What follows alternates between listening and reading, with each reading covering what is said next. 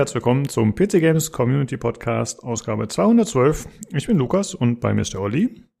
Hallo. Und der Tobi. Hallo. Hallo zusammen. Ja, wir sprechen heute mal wieder, endlich mal wieder, über Activision Blizzard. Da gibt's ein paar News äh, zu dem Rechtsstreit, aber auch zu Diablo 4. Außerdem sprechen wir die über die E3 2022, die abgesagt wurde, äh, über Starcom Unknown Space, äh, das ein kommendes Spiel, und außerdem über PlayStation Plus. Die haben da einen Rebrand, Reboot vorgenommen. Das schauen wir uns mal ein bisschen genauer an, die neuen Konditionen. Aber zuerst sprechen wir natürlich darüber, was wir zuletzt gespielt haben. Äh, Olli, du meintest schon, bei dir war nicht so viel los diese Woche. Nee, so viel Zeit hatte ich nicht. Ich, außer einmal in der Woche irgendwie mit, was ja immer, immer mal wieder machen, ein paar Kumpels äh, World of Warships mal wieder gemacht.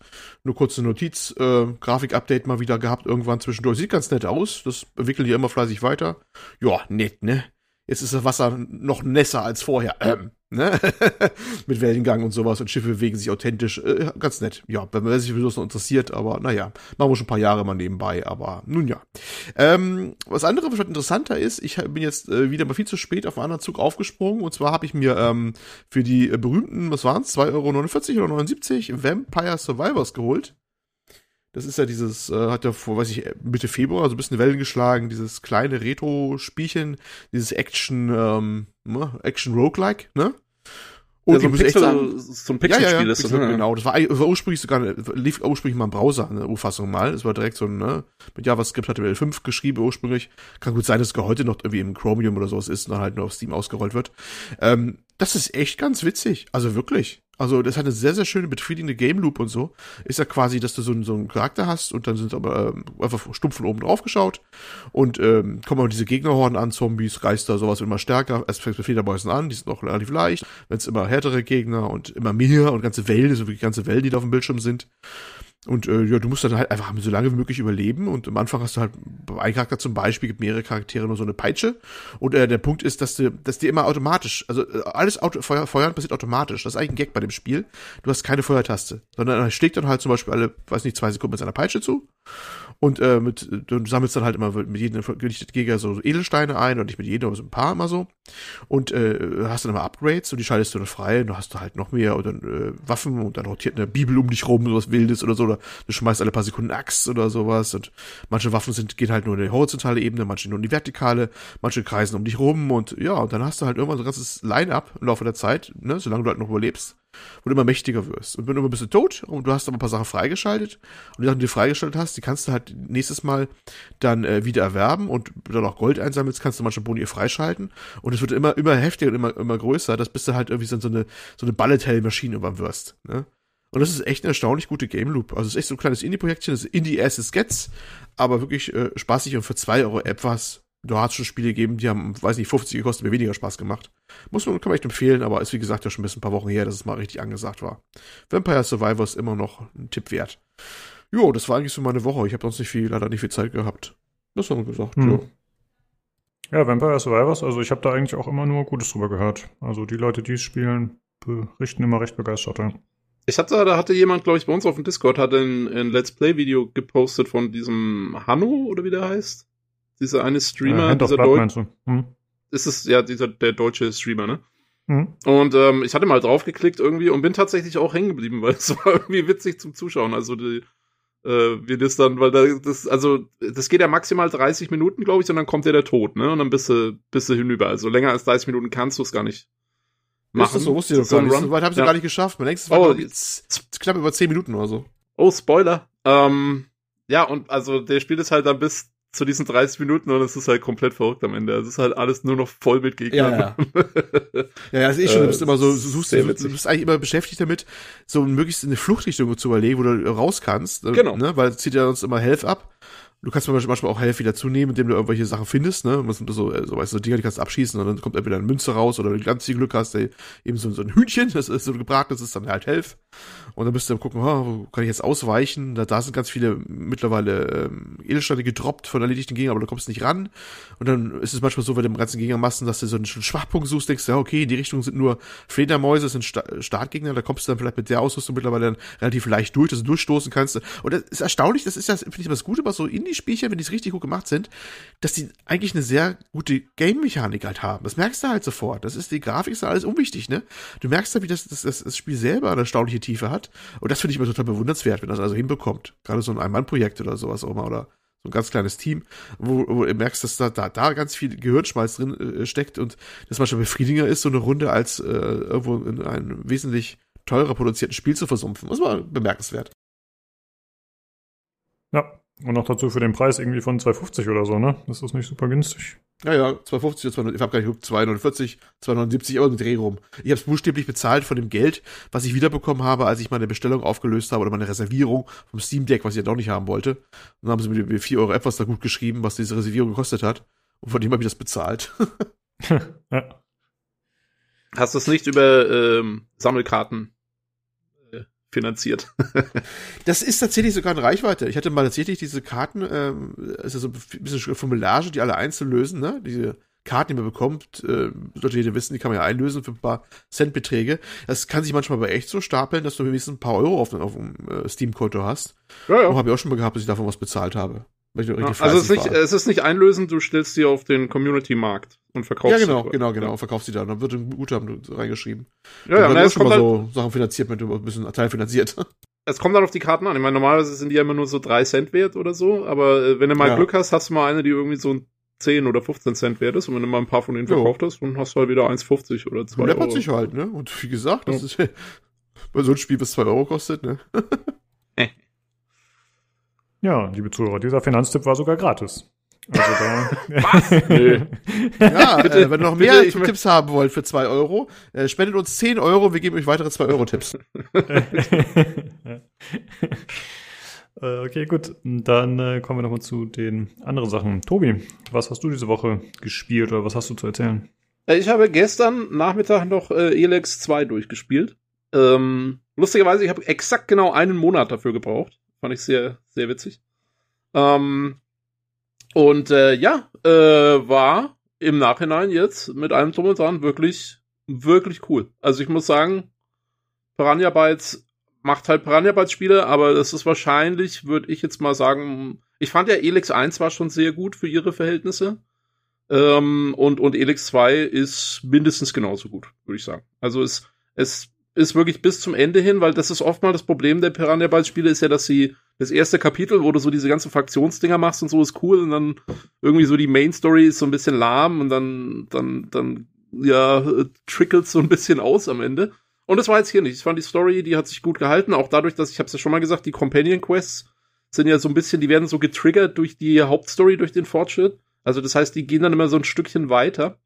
Und äh, dadurch hast du auch die immer noch an der Seite so mitlaufen und so. Und, und es kommt auch noch, es kommen ein paar ganz coole Plot-Twists. Also, ja, was heißt Twists? Aber also ist jetzt nichts Bahnbrechendes, so, so, so kein, kein Knights of the Old Republic. Aber, ähm, aber es ist wirklich nett und, ähm, jo, und, und, und ich hatte echt viel Spaß damit. Und jetzt, also nach dem Ende muss ich sagen, äh, Elix 3 ist eigentlich gesetzt. Also, weil so wie das Ende abgelaufen ist, muss eigentlich ein Nachfolger kommen. Und der wird, also so wie dies man sich das jetzt ausdenkt, wie das weitergehen müsste, äh, dürfte der ziemlich abgefahren werden eigentlich. Also äh, da bin ich mal gespannt, was sie ankündigen irgendwann im nächsten Jahr oder so. Äh, weißt du, wie erfolgreich Elex jetzt war finanziell gesehen? Weil das ist ja doch mit Elden Ring. Keine Ahnung. Und ähm, anderen weiß Spielen genau. irgendwie. Hm. Ja, weiß ich okay. nicht genau, aber es ist, ähm, ich meine, ich nehme nicht an, dass es weniger erfolgreich war als ihre älteren Spiele, glaube ich jetzt eigentlich nicht. Also ich nehme an, dass es sich wieder so mäßig verkauft hat, wie alle anderen wahrscheinlich auch. Also, wenn sie das jetzt machen konnten, wieso sollen sie keinen Nachfolger machen, machen können? Also, ja. ich gehe jetzt schon davon aus, dass es noch ein Elix 3 geben wird. Wahrscheinlich wieder mit der gleichen Engine und dann haben wir wieder genau die gleichen Kritikpunkte und so. Aber äh, macht nix. Es war wirklich cool. Also, ich muss halt, ich, also Welten bauen, das ist einfach, das können die einfach so dermaßen gut. Äh, da macht es auch nichts, wenn es nicht so doll aussieht und so. Da durchzulaufen macht trotzdem tierisch Spaß immer. Mich freut es voll, dass, dass du so zufrieden bist mit dem Spiel, weil das wird ja von vielen anderen, unter anderem auch mir, öfter mal irgendwie belächelt, weil es ja doch einige offensichtliche Mängel hat, so oder im ja, Vergleich ja. zu großen Spielen, aber äh, dass du halt trotzdem sagst, ja, das äh, stört mich nicht so sehr und das macht mir einfach Spaß, so das finde ich cool. Ja, nee, also äh, die hat's auch wirklich. Aber man muss auch sagen, also die Handlung und so, ich fand das jetzt alles cool, aber es gibt eine Sache, die kann ich jetzt nicht erzählen, es wäre ein Spoiler. Aber es gibt eine Sache, da habe ich mich schon an, an, an die Stirn gefasst und da merkst du halt, ich meine, sie versuchen so ein bisschen so BioWare-mäßig mit den Charakteren was zu machen und so, aber da sind sie einfach nicht auf dem Level, das muss man akzeptieren. Da ist, äh, da ist eine, eine Geschichte drin, wenn, wenn die BioWare gemacht hätte, das wäre anders abgelaufen. Also das ist wirklich, ähm, ja. Und du hast auch, also du hast, äh, lustigerweise, du hast äh, Romanzen in dem Spiel. Also du kannst dann aus, auswählen, du hast drei mögliche Romanzen. Und zumindest diejenige, die ich gemacht habe, ist wirklich lächerlich. Also du, du bist dann irgendwann mit der zusammen und dann kannst du einen Dialog mit der anfangen und sagst dann Zeit mit ihr verbringen. Und was dann passiert ist, ähm, die Kamera, also du hast so eine Art Haus in dem Spiel und die Kamera ist quasi außen, äh, hält so auf das Haus da, also siehst das Haus von außen und du hörst die Stimmen von Jax und seiner Angetrauten da und es sind aber wie so zufällig zusammengewürfelte Dialogschnipsel aus anderen Dialogen. Also dann sagt, sagt sie sagt so, ja, das müsste ich mir jetzt aber noch mal überlegen. Und er so, wieso denn? Sag mir doch einfach, was du willst. Und sie dann, ähm, na los, beweg dich. Und ich weiß nicht, wie das, ich habe keine Ahnung, was sie damit erreichen wollten oder ob das irgendwie am Ende runtergefallen ist. Es ist auch, also ich habe jetzt, ich war nicht mit der Kaya zusammen, die ja die Mutter von deinem Kind ist, mit der kannst du auch wieder zusammenkommen, wenn du willst. Ich habe eine andere äh, war mit einer anderen zusammen. Vielleicht war die, ich weiß nicht, ob die so noch hinten dran gepackt war. Müsste mal noch das mit der Kaya machen und gucken, ob das mit der besser ist äh, oder ob sie da wirklich Dialoge geschrieben haben. Aber mit der jetzt, das war so komplett, weiß ich nicht, als wäre es so noch dran gestöpselt worden oder so. Das war sehr merkwürdig. Also, also für mich klingt das ja so authentisch. Also so kenne ich die Unterhaltung auch. Ja, gut, das ist das ist wiederum das. Also ich meine, ich will jetzt deine deine ähm, deine Ehe hier nicht bewerten, Olli. Aber oh, ich hab mir, go ahead, ich hab go mir, ahead. Ich habe mir was anderes vorgestellt. Ja, äh, wenn du die Praxis mal kennenlernst. ich hab sie ja noch nicht mal geheiratet. Wir waren nur befreundet. Und dann. Ah, naja. Also auf jeden Fall, das ist alles ein bisschen weird und naja, man muss halt diese Abstriche machen, aber wie gesagt, es ist trotzdem, es macht mir einfach Spaß. Das ist cool. Aber warum hast du dich denn dagegen entschieden, dass dein Sohn, der gute Jack Dex, denn wieder Vater und Mutter glücklich vereint sieht und mit denen gemeinsam Zeit verbringen kann? Ja, weil die andere war cooler. Das, das, das, das, spricht das Leben aus ihm. Das ist einfach. Der komische Sohn, ey, der, der, ist eh komisch. Also, keine Ahnung, da hat mich nichts gehalten. ähm, man muss eigentlich auch sagen, ich habe, es gibt ein Achievement, ähm, irgendwie Lover oder so. Und das habe ich nicht gekriegt, weil das kriegt man anscheinend nur, wenn man mit der Kaya wieder zusammenkommt. Oh, das kenne ich. Achievement Lover. Miranda. Oh, kriegt man nie. genau, ich hab, ich, meine Miranda ist, äh, ist jetzt die Nyra, heißt meine Freundin. Guck mal, jetzt sind wir vereint in unserem Leid. Ich finde das gut.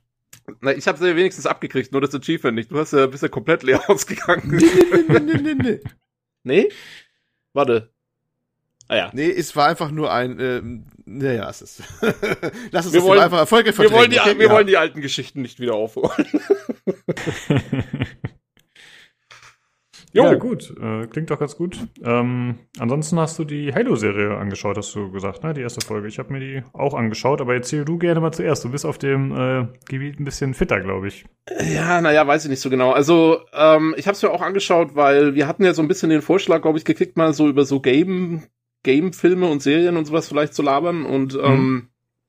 naja, und da haben wir gesagt, das wäre jetzt vielleicht mal ein Anlass, sich die neue Halo-Serie anzuschauen. Aber ich weiß ich bin etwas, naja, zwiespältig aus der ersten Folge da rausgegangen, weil, also es ist ja eigentlich mehr oder weniger ein Reboot, finde ich, ne? Also wenn man sich das, das hat ja, also das hat die ganze Ästhetik des Halo-Universums, also die Anzüge stimmen und der Master Chief kommt vor und du hast auch Figuren, die, äh, die du quasi kennst aus den Spielen aber die Handlung, äh, wie sich die aufbaut, hat nichts mit den Spielen zu tun. Die ist komplett unabhängig. Das ist eine ganz andere Geschichte, die auch die Charaktere verhalten sich teilweise anders.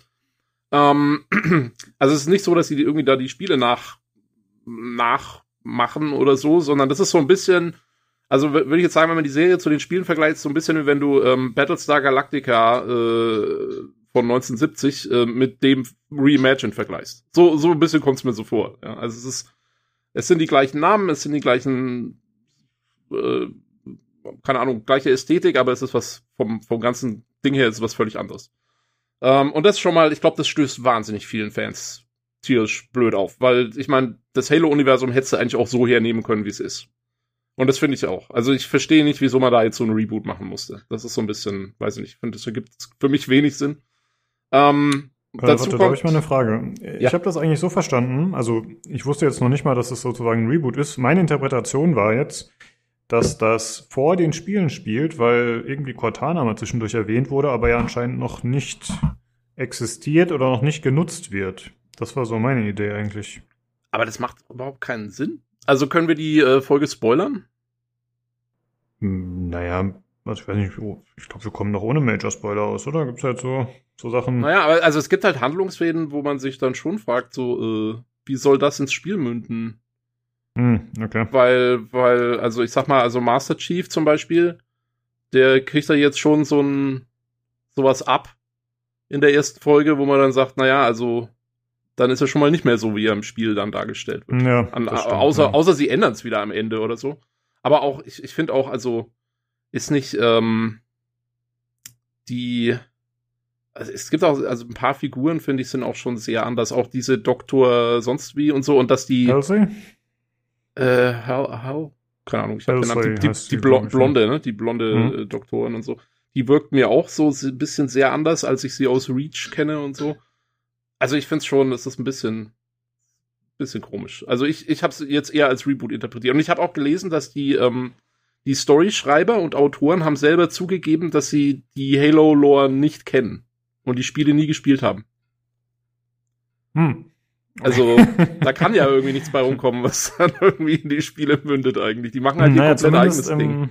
Im Vorspann wurde zumindest, äh, stand irgendwas von wegen in Zusammenarbeit mit 343 Industries, was auch immer das heißt. Ne? ja gut, ich meine, sie verwenden ja die gleichen Assets sozusagen. Mhm. Also.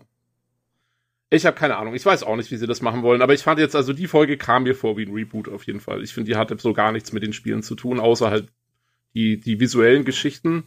Und das war ordentlich größtenteils. Ich fand es jetzt nicht überragend, auch diese ganze CGI und so. Es sah in den Trailern sah es ja extrem cool aus mit diesen schnell zusammengeschnittenen Szenen.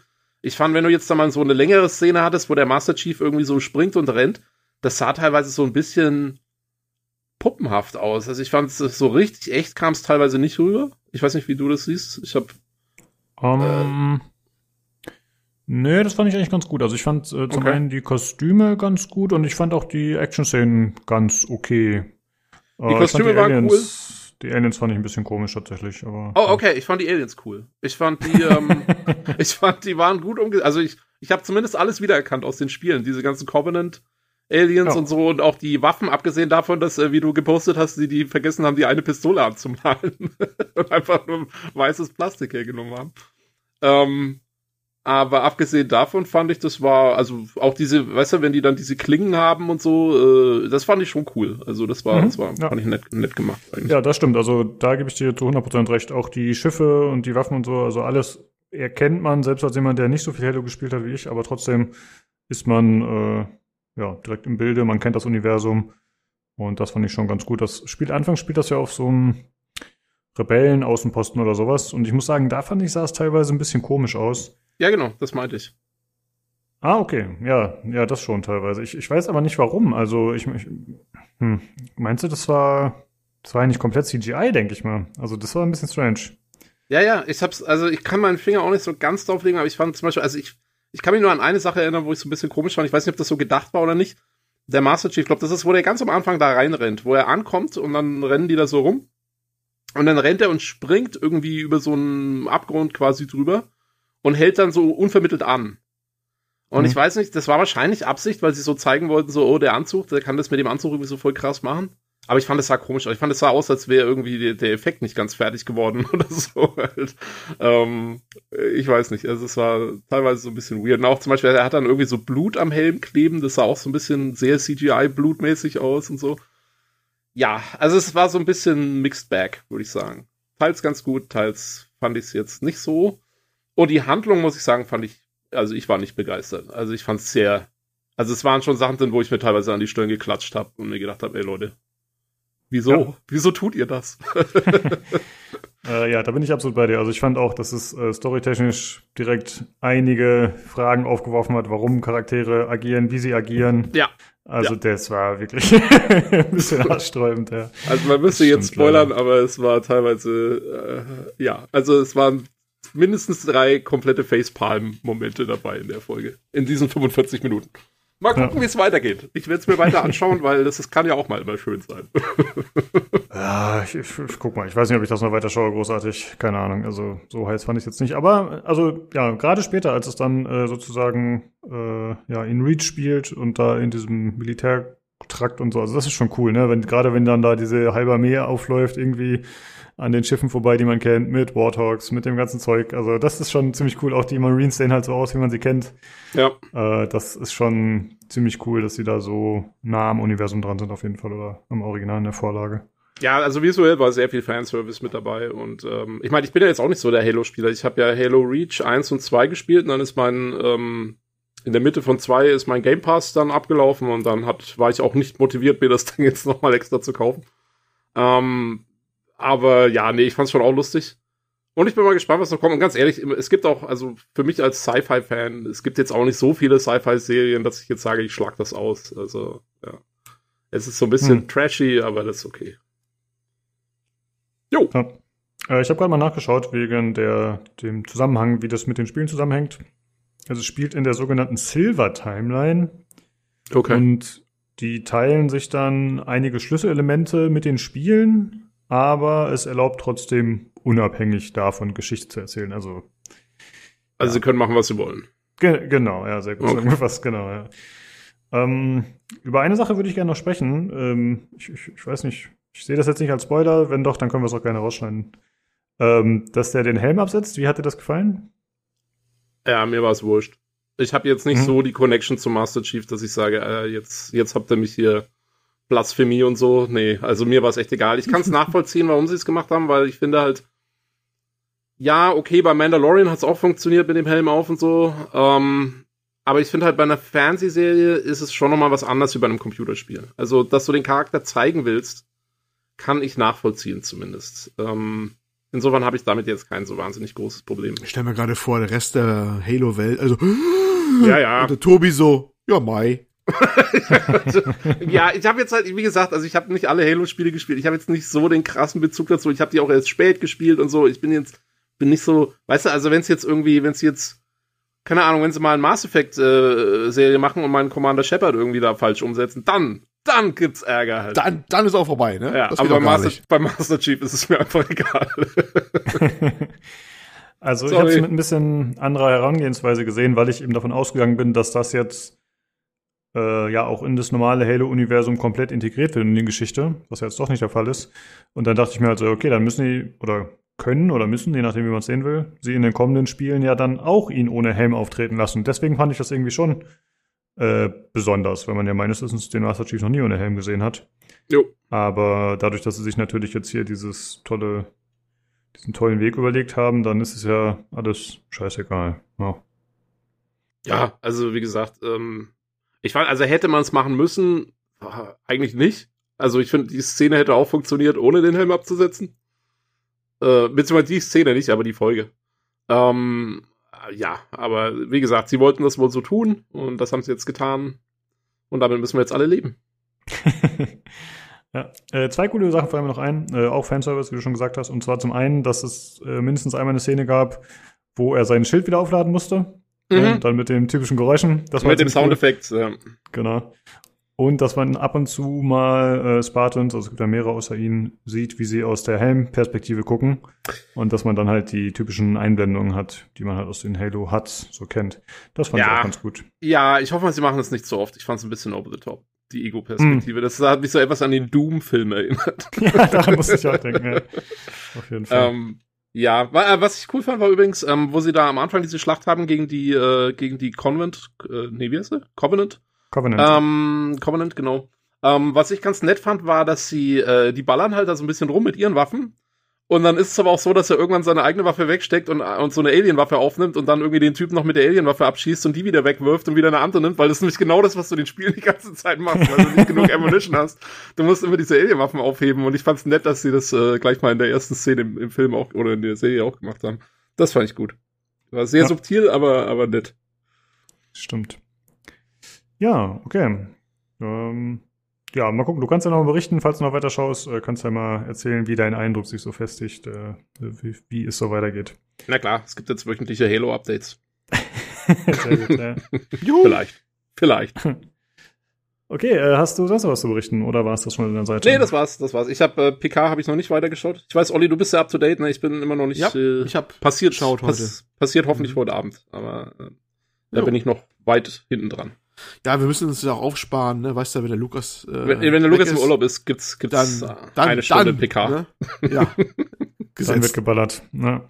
Sehr gut. Du könntest ja zur Zeit könntest du echt einen ganzen Star Trek Podcast äh, äh, eigentlich alleine machen, weil es kommt so viel Zeug raus im Moment, ey. Das ist echt krass. Also. Wir möchten nur ja, anmerken. Äh, ich wollte nur anmerken, aber das, das wäre der Punkt für unseren Star Trek Podcast im nächsten. Haha. Ähm, ja. Dafür, dass das ja sehr viel Kritik, Kritik auf sich zieht, die neuen Serien alle, ne? Sie laufen aber alle fröhlich vor sich hin und werden verlängert. Gut, Picard weiß man dann drei, eine Staffel noch bei drei und dann ist Schluss, aber das ja. mag auch andere Gründe haben. Ne? Aber ja, das war so konzipiert, glaube ich. Ja, das glaube ich das auch. Da, da würde ich es auch so annehmen. Aber ansonsten äh, eine Staffel nach der nächsten. Ne? Also, muss sich ja irgendwie lohnen oder was? Die sind ja nicht billig zu produzieren, wenn du sie anguckst. Ja, eben. Also äh, ich bin auch echt mal gespannt. Es kommen jetzt gerade kommen die ganzen Charakter-Trailer für New Worlds, also für die Serie mit, dem, äh, mit Christopher Pike als Captain, den man aus Discovery Staffel 2 kannte. Der kriegt da jetzt seine eigene Serie ab Mai. Und äh, das sieht auch alles, äh, finde ich, ziemlich cool aus. Also da bin ich echt mal gespannt auf die Serie. Die könnte richtig gut werden. Ja, ich bin gespannt, wo die in Deutschland läuft, auf welchen, wo die das unterbringen, ob ich da eine Chance habe, da ranzukommen, bin gespannt. Ah, okay. Brauchst du ein VPN? Ja, es wird schon kommen, aber ich habe keine Lust, also den Sky zu buchen. Ja, wieder auf dem, auf diesem komischen Sender, oder? Wie heißt der? Ja, ich, äh, entweder kommt Panasonic, äh, Quatsch, Panasonic ist ja schon, äh, äh, wie heißt das, äh, blub, blub, blub, blub. wie heißt die Produktionsgesellschaft? Paramount. Paramount. Paramount äh, bei uns auch aus Paramount TV oder wie man das heißt, das Ding? Achso, ja, Paramount Plus, ja. Paramount Plus, genau. Paramount Plus. Äh, das ist bei uns auch rausgekommen, weiß ich gar nicht. Oder, oder wir versenken es irgendwo in einen dieser anderen Dienste mit rein, da, die wir dann eher äh, na, meistens in der Regel nicht haben. Und wieder gefühlt haben ja 90 Prozent der deutschen Bevölkerung entweder Netflix oder Amazon oder beides. Und dann halt noch sehr viele Disney Plus und einige Apple TV, aber dann weiß ich nicht. Gut, Sky haben doch viele, alleine wegen Sport und sowas, aber ich befürchte, es wird Sky. Das habe ich, hab ich Bock drauf, aber naja, mal gucken. Jo, egal. Ähm, auf jeden Fall Spannung. Sehr gut zusammengefasst. Okay, ähm, ich habe noch gespielt äh, Dead Cells mal wieder. Äh, es kam ein neuer Gratis-DLC, der ein neues Biom bringt. Äh, der, der, DLC oder das Update heißt Break the Bank. Und das spielt dann eben auch in so einer unterirdischen Bank, so ein bisschen Gringotts-artig wie bei Harry Potter. Und irgendwie kann man sich Geld leihen. Ich habe die Mechanik nicht verstanden. Also man hat die Möglichkeit, sich Geld zu leihen, aber der Typ sagt, okay, wenn du dir hier was leihst, dann musst du es am Ende zurückgeben, bevor du das Level verlässt. Und ich habe dann auch äh, pflichtbewusst alles zurückgegeben, aber ich habe mich gefragt, was passiert wohl, wenn man das Geld nicht mehr hat? Was, was machen die dann mit einem? Gibt es da vielleicht einen optionalen Boss oder so? Aber ich habe mich da nicht getraut, das äh, herauszufordern. Aber vielleicht äh, werde ich da demnächst noch herumprobieren. Ja, der, der Lone Shark Boss kommt dann. Das wäre ziemlich cool. Der, die, der die Beine bricht. Ach so, es gibt auch ein neues Outfit, was man da bekommen hat. Und zwar äh, hat man dann äh, so einen schicken Zylinder und Frack und alles drum und dran. Ja, ist mal wieder nett. Ähm, aber ich muss sagen, ich spiele jetzt Cells äh, aktuell, wenn neue Inhalte kommen, nur noch auf dem leichtesten Schwierigkeitsgrad. Ich habe keine Lust mehr, irgendwie die Herausforderungen da groß noch zu suchen. Ich will dann gerade nur die neuen Sachen sehen, die gekommen sind. Es gibt auch ein paar neue Waffen wieder, die dazugekommen sind, ganz cool. Ähm, also es lohnt sich mal wieder reinzuschauen, wenn man es länger nicht gespielt hat. Gut, das war's von meiner Seite. Dann kommen wir jetzt zu der Verlosung. Äh, da verlosen wir einmal einen Steam Key zu Trüberburg. Und zwar bis zum 15. April läuft die Verlosung. Ge gesponsert wurde der Key von Rocco. Das war der letzte von seinem äh, Haufen. Aber wir haben ja letztens von Jan noch ganz viel bekommen. Also wir haben noch äh, ordentlich Keys zur Verlosung. Und wenn ihr an der Verlosung teilnehmen wollt, dann auf dem Discord, also discord.gg slash pcgc im Verlosungschannel.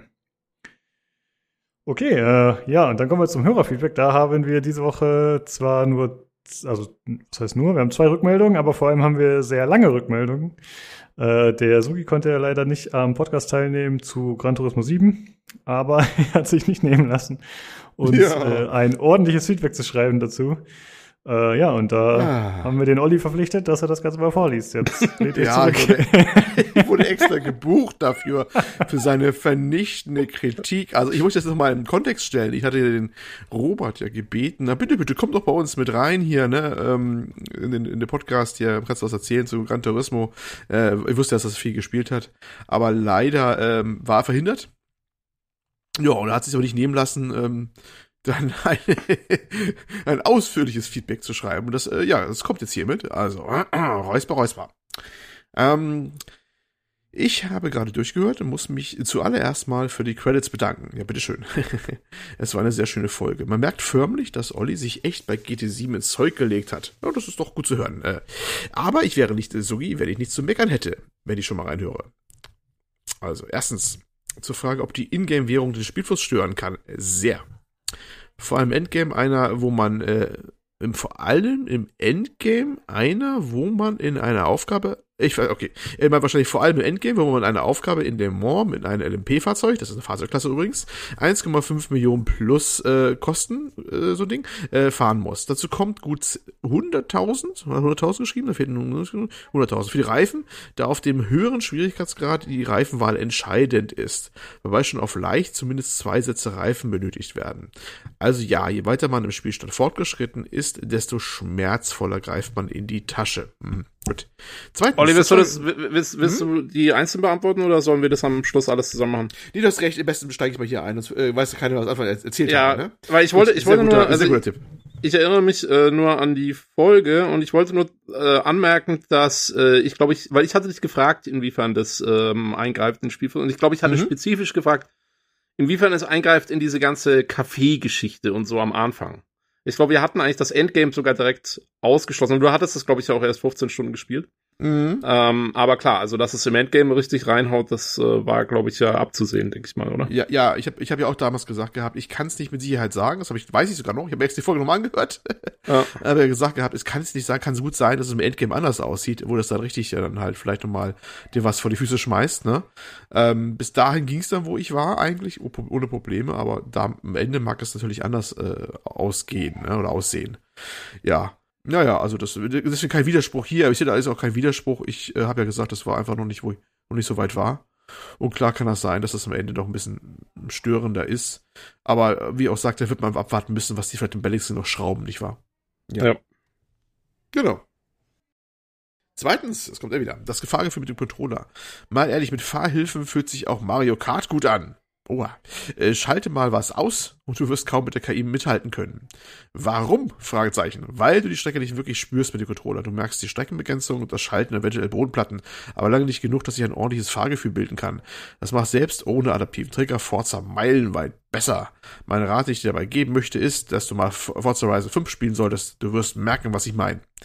By the way, was Fahrhilfen angeht, vor allem was TCR, ABS, Lenk- und Bremshilfe angeht, sie helfen zwar beim Fahren, sind aber eine Gründe, warum man in vielen Rennspielen langsamer fährt. Sie helfen, auf der Strecke zu bleiben, bremsen aber zu sehr, um ideale Zeiten zu fahren. In jedem Rennspiel.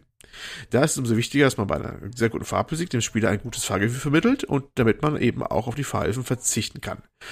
Ja, also äh, ich hatte durchaus, nicht alle, aber einige Fahrhilfe abgeschaltet gehabt, als ich mein Urteil über den Controller bildete und ich fand den eigentlich schon ganz ordentlich. Ich fand ihn ein bisschen um die Mittellage ein bisschen zu nervös. Der hätte ich ein bisschen tatsächlich entweder das Indirekter gehabt oder dass sie da vielleicht unterstützen, tatsächlich sogar eingreifen. Denn für mich spielt immer noch eine Rolle, es muss Spaß machen. Und ich fand ihn so ein bisschen zu nervös um die Mittellage rum, äh, den, den Stick äh, der, der, des Steuers quasi auf dem Controller. Ich bin der Meinung, dass anderes besser hingekriegt haben. Ähm, aber wie gesagt, ich hatte schon einige Fallhilfen raus. Ne, bis auf die eine, die wirklich, finde ich, recht massiv eingreift, wo ich schon auf niedrig eingestellt hatte, und das ist dieser Gegenlenker, äh, Gegenlenken, wo einmal auch das Auto ein bisschen hilft abzufangen, wenn das dann hinten ausbricht oder so. Äh, der ist schon, ganz schön ordentlicher Eingriff. Und ja, ich weiß, dass man sch schneller ist, äh, wenn man es richtig gut kann, ohne die ganzen Fallhilfen, ist klar irgendwie. Aber das ist für mich auch mal ein Kompromiss. Es ist für mich ein Kompromiss zwischen, ja, Zugänglichkeit und, und, und äh, naja, und, und, und Herausforderung und Spaß, dann hast du nicht gesehen. Ne? Ich, ich finde trotzdem immer noch die Controllersteuerung immer noch ganz oh, oh, also ich finde die eigentlich recht gut, eigentlich muss ich sogar sagen. Und bei euch Forza, ich habe jetzt die, welche Teile habe ich denn gespielt bei Motorsports? Zwei, drei verschiedene hatte ich gespielt, auf alle Fälle auf der Xbox One.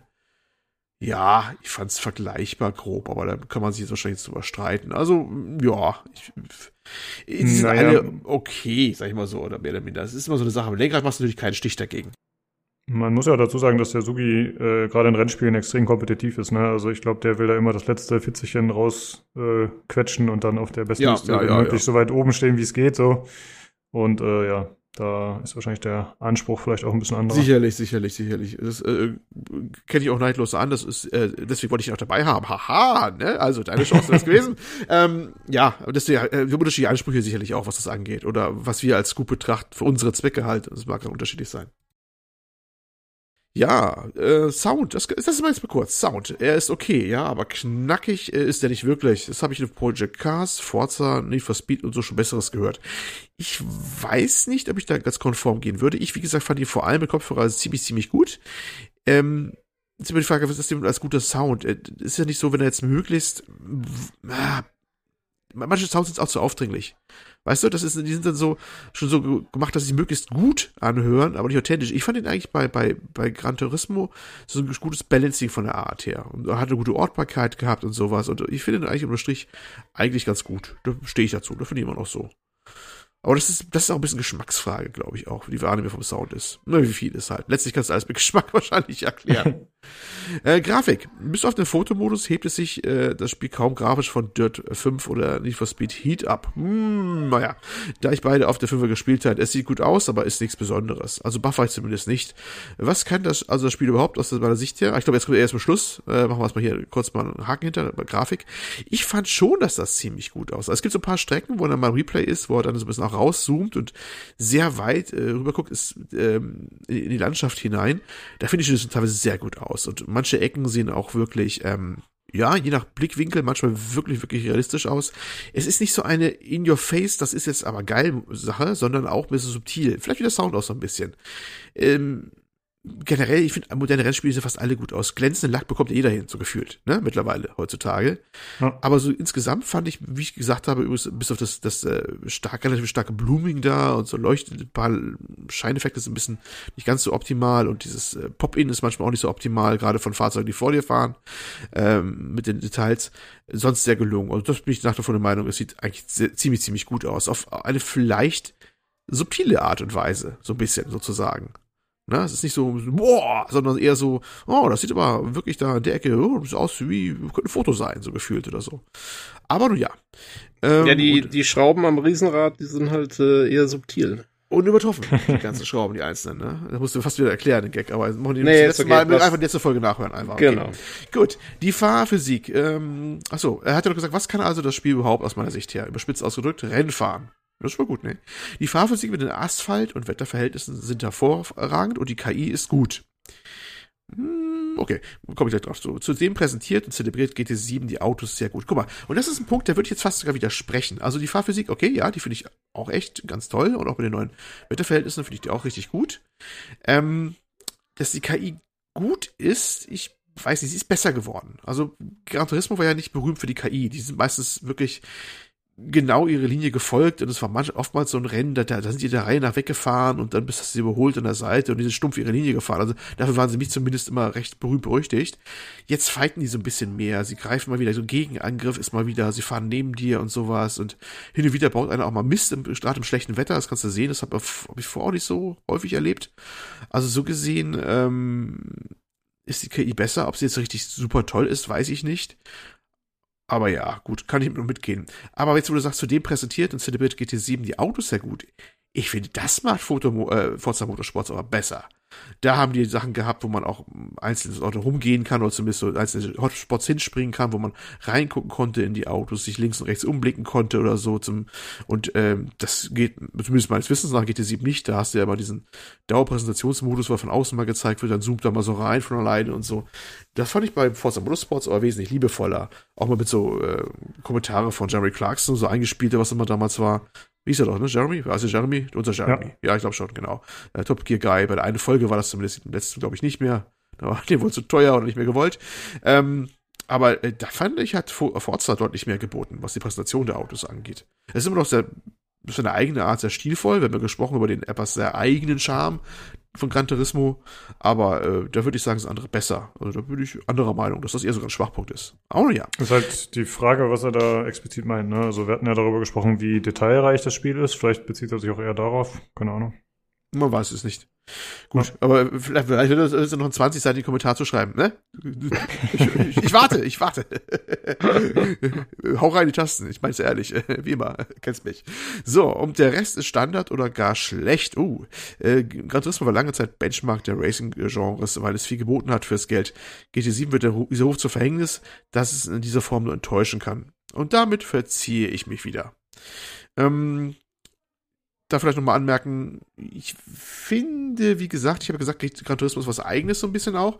Dass er der Benchmark ist, sehe ich schon länger nicht mehr so. Das ist schon eine ganze Zeit vorbei. Ich glaube, selbst die letzten PS3-Teile waren auch nicht mehr so, dass man gesagt hat, das ist jetzt der Benchmark der Racing-Klasse so unbedingt. Es ist eine Sache mit eigenem Charakter geblieben, aber wie ich auch sagte, ich finde ja auch, die Serie ist ein bisschen stehen geblieben. Ne? So, warum meine Worte ist. Es tritt so ein bisschen auf der Stelle. Und letztendlich ist er gestern auch gefühlt, ähm, was allein Umfang angeht und Präsent teilweise auch Präsentation, auch bestimmte Bereiche und sowas. Äh, und auch das Fahrzeugmodell, was sich nicht weiterentwickelt hat, aber ich habe ja gezählt über den äh, mangelnde Fähigkeit, Luftdruck überhaupt anzupassen und sowas, ähm, hat sich auch nicht weiterentwickelt. Da bin ich der Meinung, ist es schon länger so, dass es eigentlich sogar da ein bisschen zurückgefallen ist gegenüber den anderen. Ja. Ähm, deswegen finde ich das jetzt, mh, GT7 jetzt keine Enttäuschung. Es war eigentlich ist eher mal ja, eine leichte Ernüchterung, dass sich auch das wieder nicht so großartig in manchen Bereichen weiterentwickelt hat, vielleicht. Das Elex 2 der ja. Rennspiele sozusagen. Ja, ja, ja, ja, ja. Tatsächlich ist der, ist der Vergleich gar nicht so weit hergeholt. Wenn die auch technisch durchaus, das Grafik und sowas, schon eher am Ball bleiben, finde ich zumindest. Ne? Bei anderen Sachen auch durchaus. Aber bei manchen Sachen würde ich genau das auch so sagen. Die kommen irgendwie nicht weiter. Die haben da ihre eingefahrene Schiene und trauen sich auch nicht komischerweise nicht was draufzusatteln auch und sowas. Ne? Also tatsächlich ist, sind sie sehr, sehr, sehr konservativ, habe ich den Eindruck. Ja. Jo, äh, abschließende Worte von ihm. PS, aber wie gesagt, meine Kritik soll nicht die Leistung der Folge schmälern. Dankeschön. Ich fand die sehr unterhaltsam. Auch GT7, auch, auch wenn ich hier unter anderem meine bin als Olli. Äh, PPS, mein Forza Motorsport 8, äh, achso, bei Forza Motorsport 8 sollte ich wieder am Start sein. Ist eine Herzensangelegenheit. Ja, das würde uns freuen. Definitiv. Und ich bin auch sehr gespannt. Ähm, ich habe das auch bei mir so fest auf der Liste, Forza Motorsport 8. Ich hoffe, dass ich bis dahin eine Xbox Series X auch habe und schön schlumpfig am, am Fernseher das dann spielen kann. Und ähm, ja, äh, werde ich mir auch dann zu Gemüte führen. Aber äh, da müssen die auch erstmal li liefern, ne? Da müssen die erstmal besser sein. Oder vielleicht haben die auch ihre eigene Problemchen so dann, wenn die erstmal rauskommen, wer weiß. Man darf ja gespannt sein.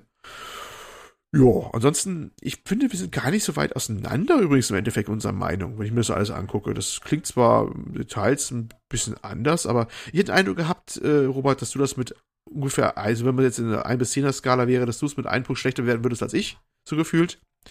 Aber das ist dann auch gewesen, ne? Also, also oder 100er Wertung, also 10er schlechter oder sowas auch. Vielleicht 15. Was? Ist egal. Wertung halt. 15,5. Ähm, äh. Ja, aber ansonsten, glaube ich, sind wir gar nicht mal so weit auseinander, finde ich. Also, das, ja, und das ist ja auch, ich meine, das ist ja ganz, es ist ja ganz interessant, äh, sagen wir mal, von dir eher so die äh, Perspektive, die, so ein bisschen die Einsteigerperspektive ins Spiel zu bekommen und von ihm so ein bisschen die Perspektive des äh, Typen, der es schon für 120 Stunden gespielt hat und irgendwo im Endgame genau. ist, ist, ist ja, ähm, ja, deswegen ja cool. hätte ich ihn auch gerne dabei gehabt. Schade, nicht geklappt hat. Weil hätte man nämlich, ähm, das war auch meine Intention, auch in zwei so, zwei so Lager gehabt. Das habe ich mich schon durchaus geahnt gehabt, tatsächlich. Ähm, nicht, der so erst so 15 bis 20 Stunden hatte und er mit 100 Stunden, wie er sagt. Oh, das wäre ganz interessant gewesen. Aber hat leider nicht geklappt. Na, schade, leider. Aber kann ja keiner was für. Äh, keine Kritik oder sowas. Aber wäre tatsächlich noch interessanter geworden, dann, glaube ich. Ja, ja naja, bei. Wer schreibt, hm, dann halt zu Forza. Genau. Ja, da drehen wir es um, da hab ich die 100 Stunden und du kommst, musst mit 10 anfangen. Ja, ja, ja, genau so wird's sein. Gibt's den großen Showdown. Äh, ich wollte gerade sagen, als ob, der Sugi ist doch äh, Forza Fanboy, würde ich sogar mal sagen. Der spielt das doch so intensiv. Der wird da wahrscheinlich äh, das Dreifache wieder direkt haben an der Stundenzahl. Den treibe ich dann die Verzweiflung, weißt du? Ich, ich, ich opfer mich dann, nehme Urlaub, mache 100 Stunden, er muss dann 300 machen. Das steht gar nicht mehr. Das ist dann das, das ist pure Gehässigkeit, mache ich das dann so. Ich will ja so ein Scheißspiel, 100 Stunden muss ich das jetzt spielen, aber ist egal, das ist wert. Hauptsache Robert leidet. Ja, willst du das wert ist, warum nicht? Ja. Okay, ähm, ja. wir haben noch ein weiteres Feedback bekommen. Äh, na gut, äh, natürlich vielen Dank an dich, Robert, für die Rückmeldung. Genau, Dankeschön. Um, und wir haben von Blei 444 Feedback bekommen. Äh, äh, er hat Discord neu gejoint und er hatte das eigentlich im Mainchat geschrieben, aber ich lese es jetzt mit, mit vor. Wir pinnen uns ein bisschen den Bauch. Äh, ich höre schon zwei Jahre den Podcast, hatte aber nie genug Zeit, Feedback zu geben. Ich mag euren Podcast und weil ihr auf mich authentisch, aufrichtig und akademisch sachlich wirkt. Das äh, hat mich sehr gefreut. Äh, der Mix zwischen Geplauder unter Freunden und Informationsdichte ist genau richtig für meinen Geschmack.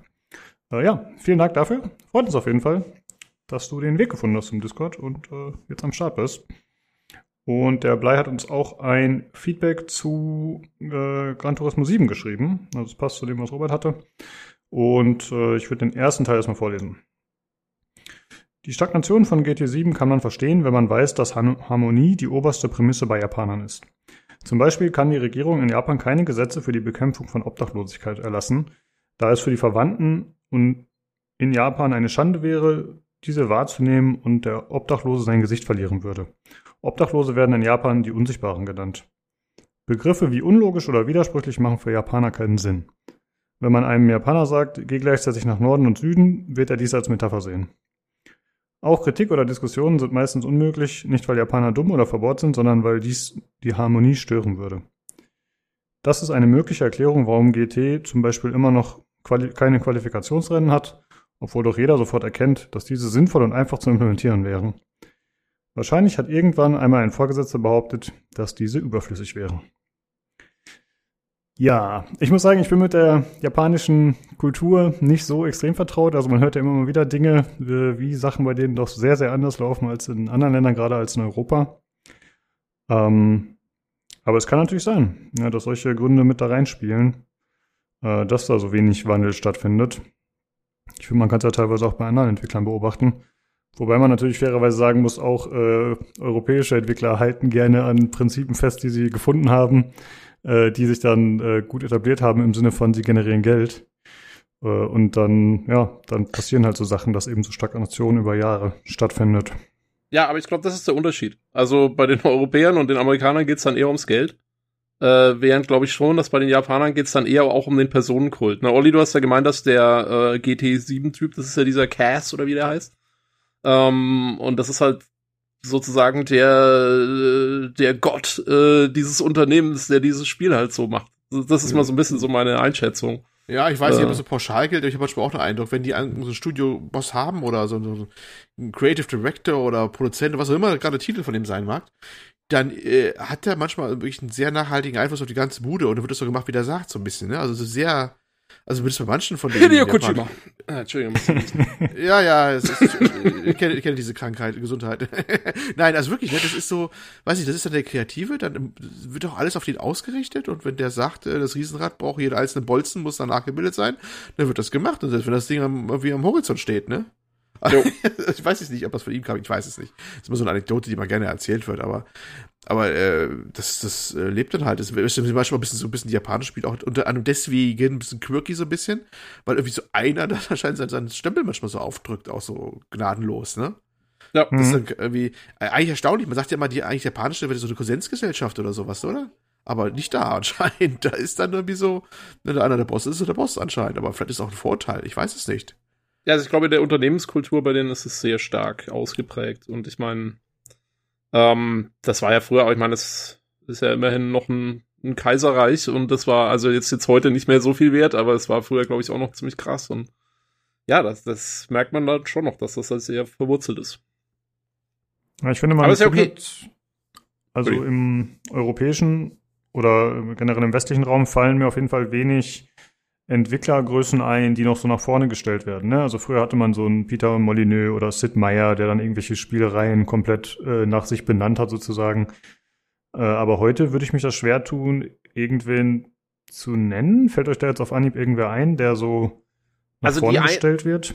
Die hm. einzigen, die mir da einfallen, sind die Leute, die jetzt dann so, also das ist jetzt auch schon ein paar Jahre her und ist auch schon wieder aus dem Trend raus, aber es gab mal so eine Zeit, als das Kickstarter so groß war, wo man halt die alten Größen rausgeholt hat, um damit aber auch wieder Kohle zu generieren. Da geht's halt immer um die Kohle zu, gen zu generieren. Also ein Chris Roberts, dass der halt Star Citizen gemacht hat, das war halt, Stimmt. halt, äh, war halt schon so ein Name, ne? Oder keine Ahnung. Ähm, ja gut, aber das äh, zieht er immer noch, da hast du recht, ne? Der ist immer noch eigentlich immer derjenige, der ganz vorne steht und dessen Name auch immer vorkommt aber, und so. Das aber auch nicht mehr so. Also ich finde, äh, ich meine, früher hat er noch immer diese ganzen Videos gemacht, auch für Star Citizen, wo er selber dann irgendwie vor der Kamera saß und irgendwas gemacht hat. Ich habe den seit zwei Jahren nicht mehr gesehen auf dem Star Citizen Channel. Also das ist auch so ein bisschen, hat sich auch gegeben, ne?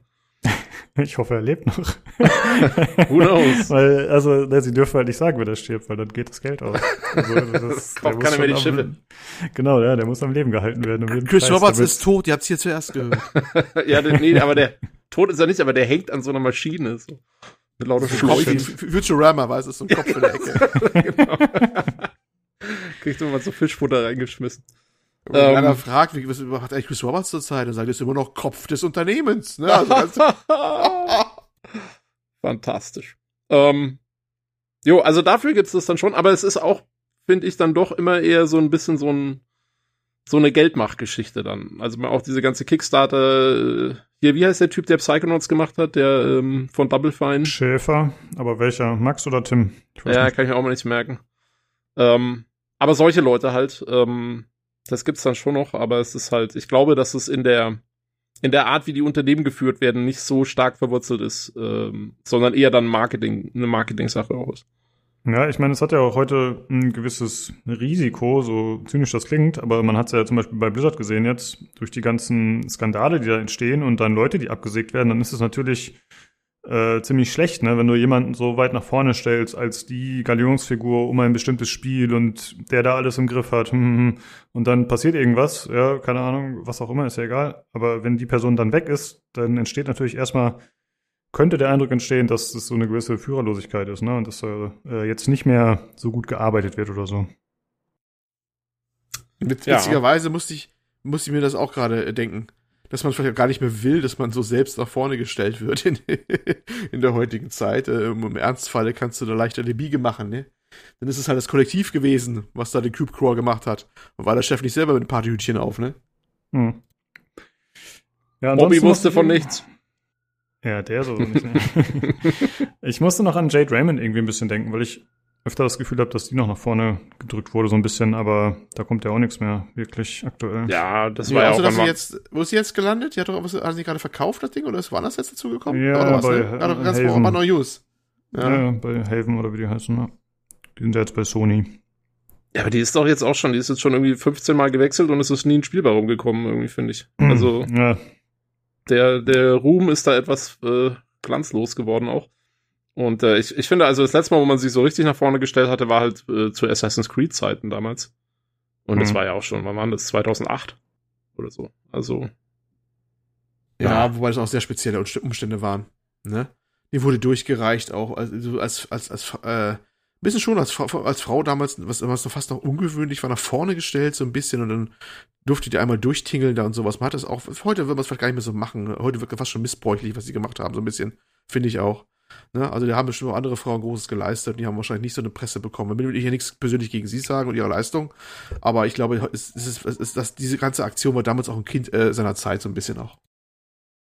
Ja, aber ich finde, ehrlich gesagt, dass Studios nicht schlecht daran tun würden, das öfter zu machen. Also äh, natürlich nur die Qualifikation vorausgesetzt. Ja, ja, ich habe auch nicht dagegen, dass sie es machen, aber dass sie die eine rausgesucht hat, hatte schon Gründe gehabt und die Presse war damals, hat sie auch damals raufgestürzt, ja damals wie die Geier. Wir haben uns ja selber noch lustig gemacht im Cast, wie lange sie das Foto aus der Zeit damals von ihr, ich gab so ein Foto, äh, wie sie das noch benutzt haben, das haben sie noch zehn Jahre später benutzt, das Foto, ne? Weißt du, das gab ein Porträtfoto von ihr, was dann immer durchgereicht worden ist, wenn es dann immer um sie ging, das war immer schon sehr witzig.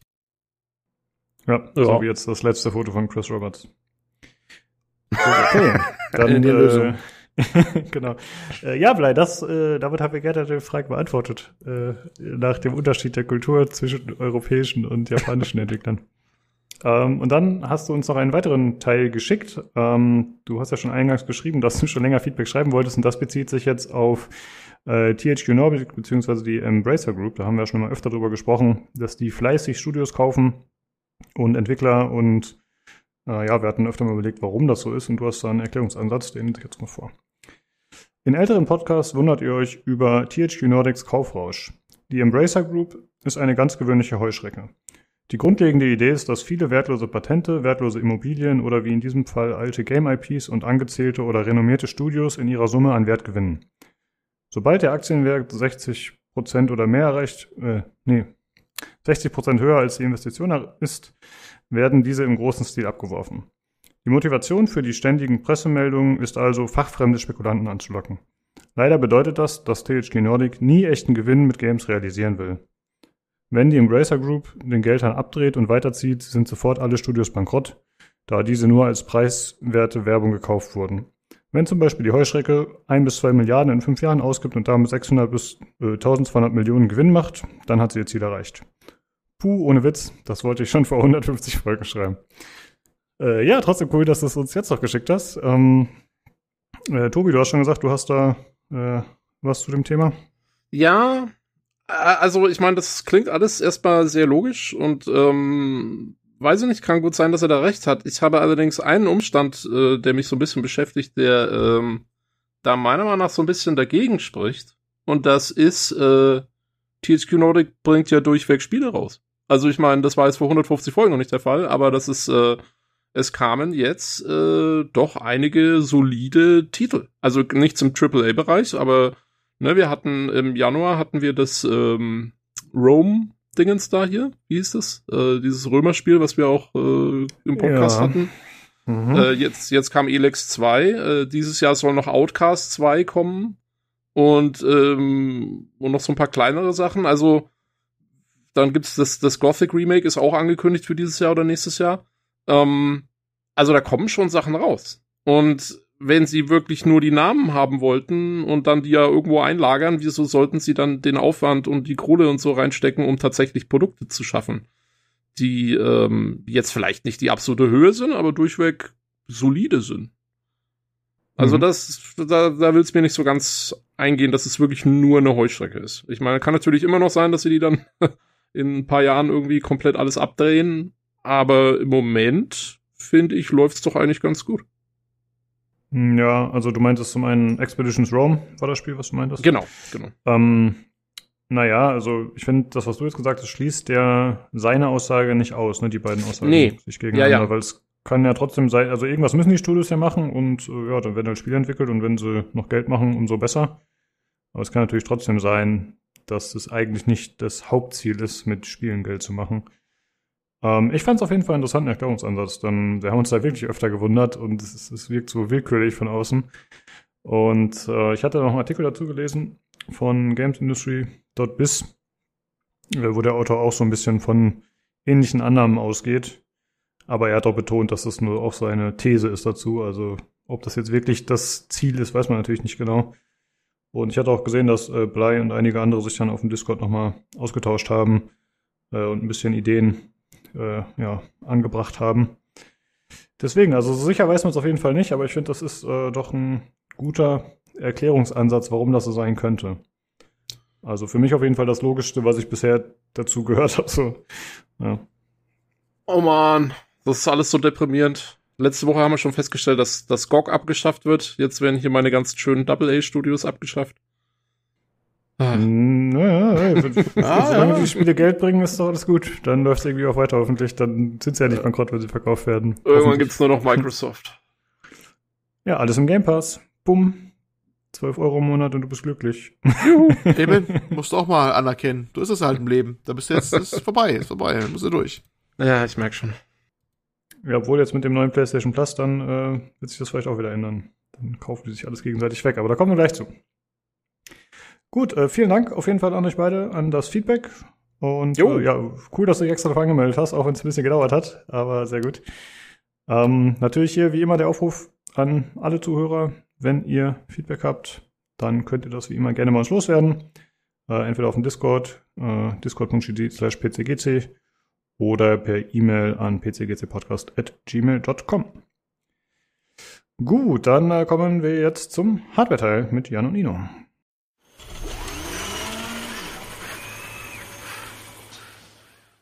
Hallo, da bin ich wieder. Und bei mir ist der Nino. Servus. Und der Jan. Ja, Hallöchen. Hallo. Äh, ja, wir haben heute wieder diverse Hardware-Themen, aber zuerst sprechen wir natürlich darüber, was zuletzt gespielt wurde. Und äh, Jan, du bist weiterhin auf einer Gaming-Spree. Was, was war los? Ja, ich hatte ein bisschen Pause jetzt äh, nach der äh, nach der großen Depression nach Elden Ring. Hat kein Spiel Also Elden Ring ist ja so viel größer als wir alle, haben wir ja irgendwie bei, weiß nicht, GamePro oder so gelernt. Und äh, nee, ich hatte dann einfach, weiß nicht, keine Lust. Ich habe dann irgendwie ein bisschen YouTube-Videos geguckt, ein paar Filme oder Serien, auch nicht so wirklich. Was so eine allgemeine Lustlosigkeit. Und dann habe ich mal wieder angefangen, äh, äh, weiß nicht, den Game Pass zu öffnen und mal zu gucken, äh, was die Firma Microsoft äh, an billigen Indie-Spielen in ihr äh, in ihr äh, Katalog äh, Angebot quasi gespült hat. Und die Antwort ist äh, dreierlei Natur. Also ich habe tatsächlich drei Spiele zu Ende gespielt. Und das erste ist Tunic. Das ist das äh, süße Zelda-like, das irgendwie seit acht Jahren in Entwicklung war, das sieben, von einem Typen im Wesentlichen, mit einem süßen Fuchs. Es äh, ist quasi in der Zeit angefangen zu programmieren, als äh, der Fuchs in aller Munde war, hier mit, weiß nicht, Last Tree und weiß ich, Seasons After Fall, überall Füchse, ne? wie auch immer. Und ähm, das hat mich am Anfang so ein bisschen vor den Kopf gestoßen und dann bin ich, weiß nicht, ständig verreckt und hab man gedacht, das ist ja schlimmer als Elden Ring, was soll denn der Bums? Und ähm, der Trick bei dem Spiel ist, dass du hast so eine, also du findest so Seiten und das ist so eine, ja, so eine Fantasieschrift und ab und zu findest du, also eine Schrift, die du lesen kannst. Also da ist dann, weiß nicht, ganz viel Müll, also so Zeichensatzmüll und dann siehst du aber irgendwie sowas wie Attack oder so. Und dann steht daneben eine Beere und dann kommt irgendwie so ein Fuchs, der sagt, versuch doch mal stärker zu sein. Das ist der subtile Hinweis auf Seite 19, dass man leveln kann. Und da habe ich mal gelevelt, so nach einer Stunde. Stellt sich raus, ist, ist dann gar nicht mehr so schwer. Ging dann weiter. Und dann hatte ich eine, äh, eine, weiß nicht, Episode von, ich sag mal so vier Stunden, oder vier, fünf Stunden, wo es tatsächlich motivierend war, wo man sich so durch die Welt gefräst hat. Und der, die besondere Eigenschaft an dem Spiel ist, dass du quasi von Anfang an überall hin kannst, aber du weißt es nicht. Du kannst es aber auch nicht wissen. Weil das spielt mit der Perspektive und das heißt, du steigst auf einen hohen Berg und du weißt aber nicht, dass du quasi ins Nichts mehr weniger nach rechts runter kannst und da geht's den Treppe nach unten. Da kommst du quasi ins nächste Gebiet. Das weißt, er, das weißt du erst, wenn du aus dieser Richtung kommst. Und dann tauchst du quasi hinterm, weiß ich, hinterm Berg auf, hinter, hinterm, hinterm Haus oder so. Und dann weißt, weißt du, ach, das ist eine Abkürzung, da, da komme ich lang. Und ähm, dann übt sich das Auge so ein bisschen. Das ist wunderbar befriedigend, wenn man dann quasi noch später in so ähm, in so Gebiete geht und dann sieht man ja so eine, weiß nicht, so eine Spalte in der Wand, die man eigentlich voll übersehen hat. Aber dadurch, dass man quasi jetzt gelernt hat, wie das Spiel funktioniert, kann man, weiß man, oh, ich kann da rein und ist da eine, eine, eine Kiste und die kann man aufmachen. Und das ist halt super, super cool. Und dann fällt es tatsächlich so ein bisschen ab, weil ähm, das Spiel wird dann unverhältnismäßig hart. Also storymäßig verlierst du halt dann so deinen Körper und dann musst du den irgendwie zusammensammeln. Aber auf dem Weg dahin wirft es dich einfach so demotiviert in so eine Arena. Und dann musst du quasi hintereinander, ohne zu sterben, sechs Gegner besiegen.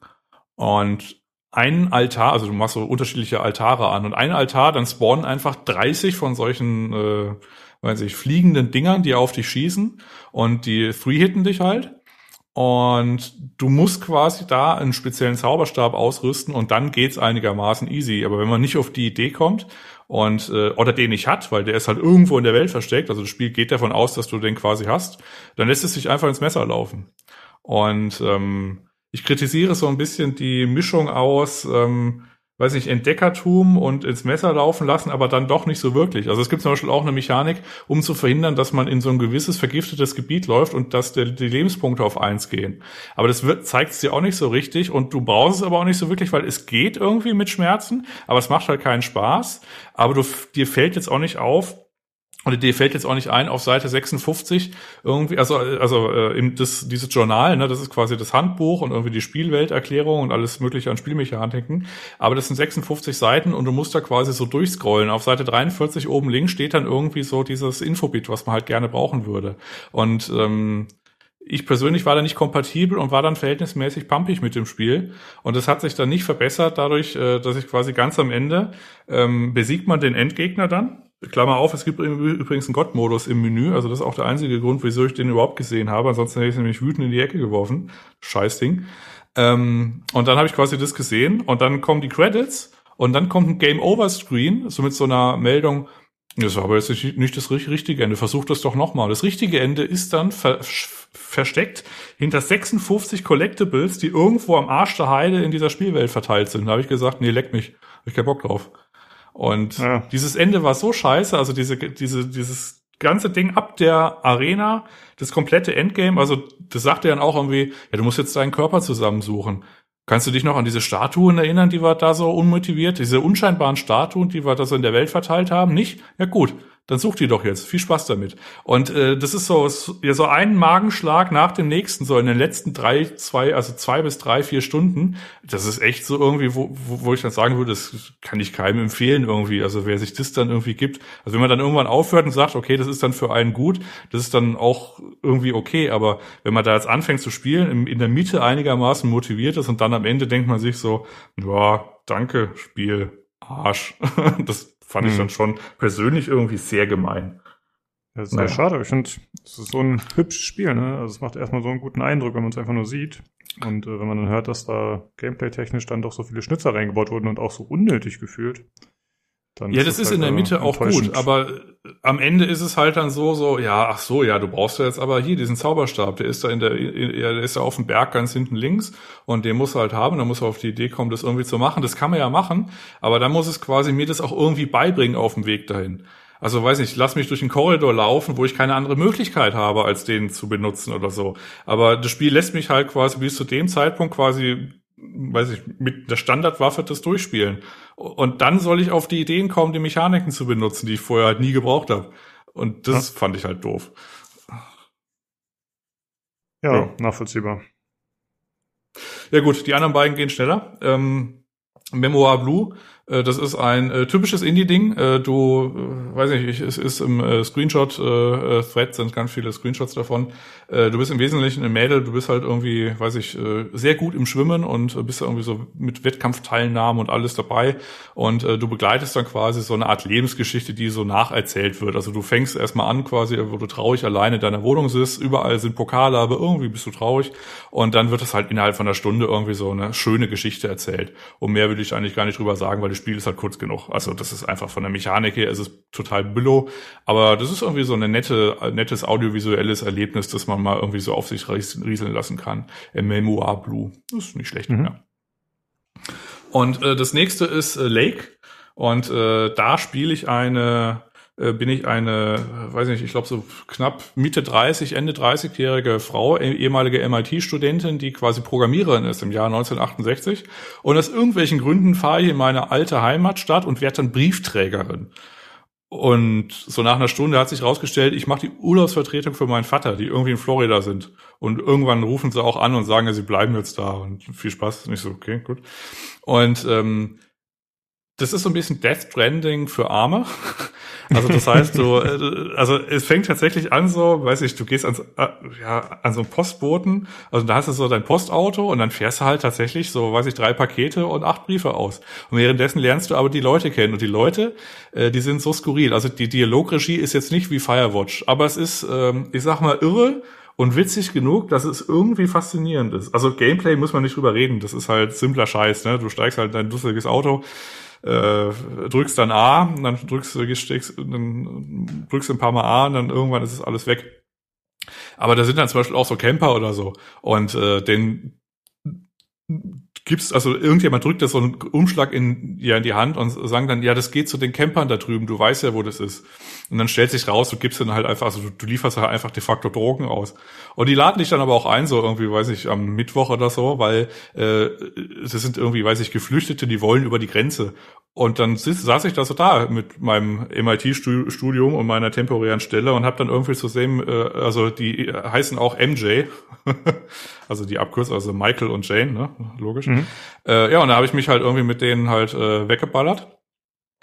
Habe aber nichts getrunken. Also ich habe mich bei der einen Sache habe ich mich drauf konzentriert.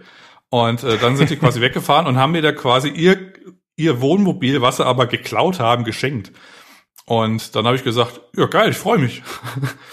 Und dann habe ich das aber einer 15-jährigen äh, Hobbyschrauberin weiter verschenkt und die hat dann gesagt, wow, geil, ich, ich freue mich. Und auf der Abschlussparty hat dann quasi die Besitzerin von dem, äh, von dem Plattenladen gesagt, dass sie doch jetzt ein Wohnmobil hat. Und ich habe dann so drüber nachgedacht, habe, ich habe das doch der 15-Jährigen geschenkt, wie kommst du jetzt an das scheiß Wohnmobil? Also das, das Spiel hat ich, hat, also ich mag sein, dass es ein Fehler war oder dass die quasi miteinander gesprochen haben und ich habe es nicht mitbekommen. Aber der Punkt ist, in dieser ganzen, äh, also die Hälfte der, äh, der, der Bevölkerung hat auch irgendwie ein Spielproblem oder so, ne? Aber ähm, diese ganzen, äh, weiß ich, Gespräche und Dialoge, die sind absurd und witzig genug, dass es irgendwie ganz cool ist. Also, ähm, ja, Grafik ist, naja, äh, man sieht auch irgendwo so die Nähte, das ist jetzt keine AAA-Produktion, es ist wahrscheinlich nicht mal Double A, nennen wir es mal A. Aber äh, diese ganzen Dialoge und es ist auch alles vertont oder so, das ist äh, tatsächlich ganz cool. Also äh, macht, äh, weiß ich, dauert irgendwie so fünf, sechs Stunden und ist ein ganz cooles Erlebnis, wenn der Themen, der Thementag der Langeweile eine, ein schönes Spiel. Ja, und die waren alle drei im Game Pass, ja? Äh, tatsächlich, ja. Mhm, okay, cool. Gut, Nino, kommen wir zu dir. Was ist los in Tarkov? Wie lief's? Herausragend. Wir hatten tolle Abende, tolle Dinge getan, haben viel erreicht. Äh, Wertung 0,42 im positiven Bereich. Herausragend. Also grundsätzlich war es ganz okay. Ähm, gab jetzt nichts Großartiges, was sich zu erwähnen lohnt. Ähm, gab ein Dev-Update am Freitag Nikita hat sich nach Wochen und Monaten, äh, also quasi seit dem Beginn des Ukraine-Kriegs, ähm, mal wieder äh, rausgetraut. Ähm, dazu wurden natürlich keine Fragen beantwortet, die wurden sauber gefiltert. Gibt ein paar neue Sachen und ein paar Neuerungen. In Zukunft gab ein paar Buffs in Game. Ähm, war, war interessant. Und wir haben ein Glimpse View auf den ersten ja, In-Rate-Trader gesehen, der tatsächlich ein trauriger Kultist ist. Wir sind wahnsinnig gespannt auf das, was da kommen wird. Das ist aber nicht das Spannende, was ich diese Woche getan habe. Ich habe das AC Valhalla DLC gespielt. Und ich kann mit Fug und Recht behaupten, es ist wirklich fürchterlich. Ähm, aber ich bin leider bin leider storymäßig noch nicht so weiter. Ansonsten ist es halt das gleiche wie immer. Du läufst halt rum. Die Figuren sind die gleichen, bis auf dass sie jetzt halt anders aussehen, ein bisschen mystischer. Ähm, am Ende heißt der Mörder ähm, aus dem Hauptspiel auch hier Mörder und macht die gleichen Bewegungen, bis auf dass er halt noch ein bisschen zaubert dazu. Ähm, das war's am Ende. Am Ende sammelst du wieder irgendwas, musst auf irgendwelche Türme klettern. Ähm, ich habe nichts anderes oder Großartiges erwartet. Ich habe mir doch für den Preis des DLCs von köstlichen 40 Euro, was ja fast schon Vollpreis ist, ein bisschen mehr erhofft.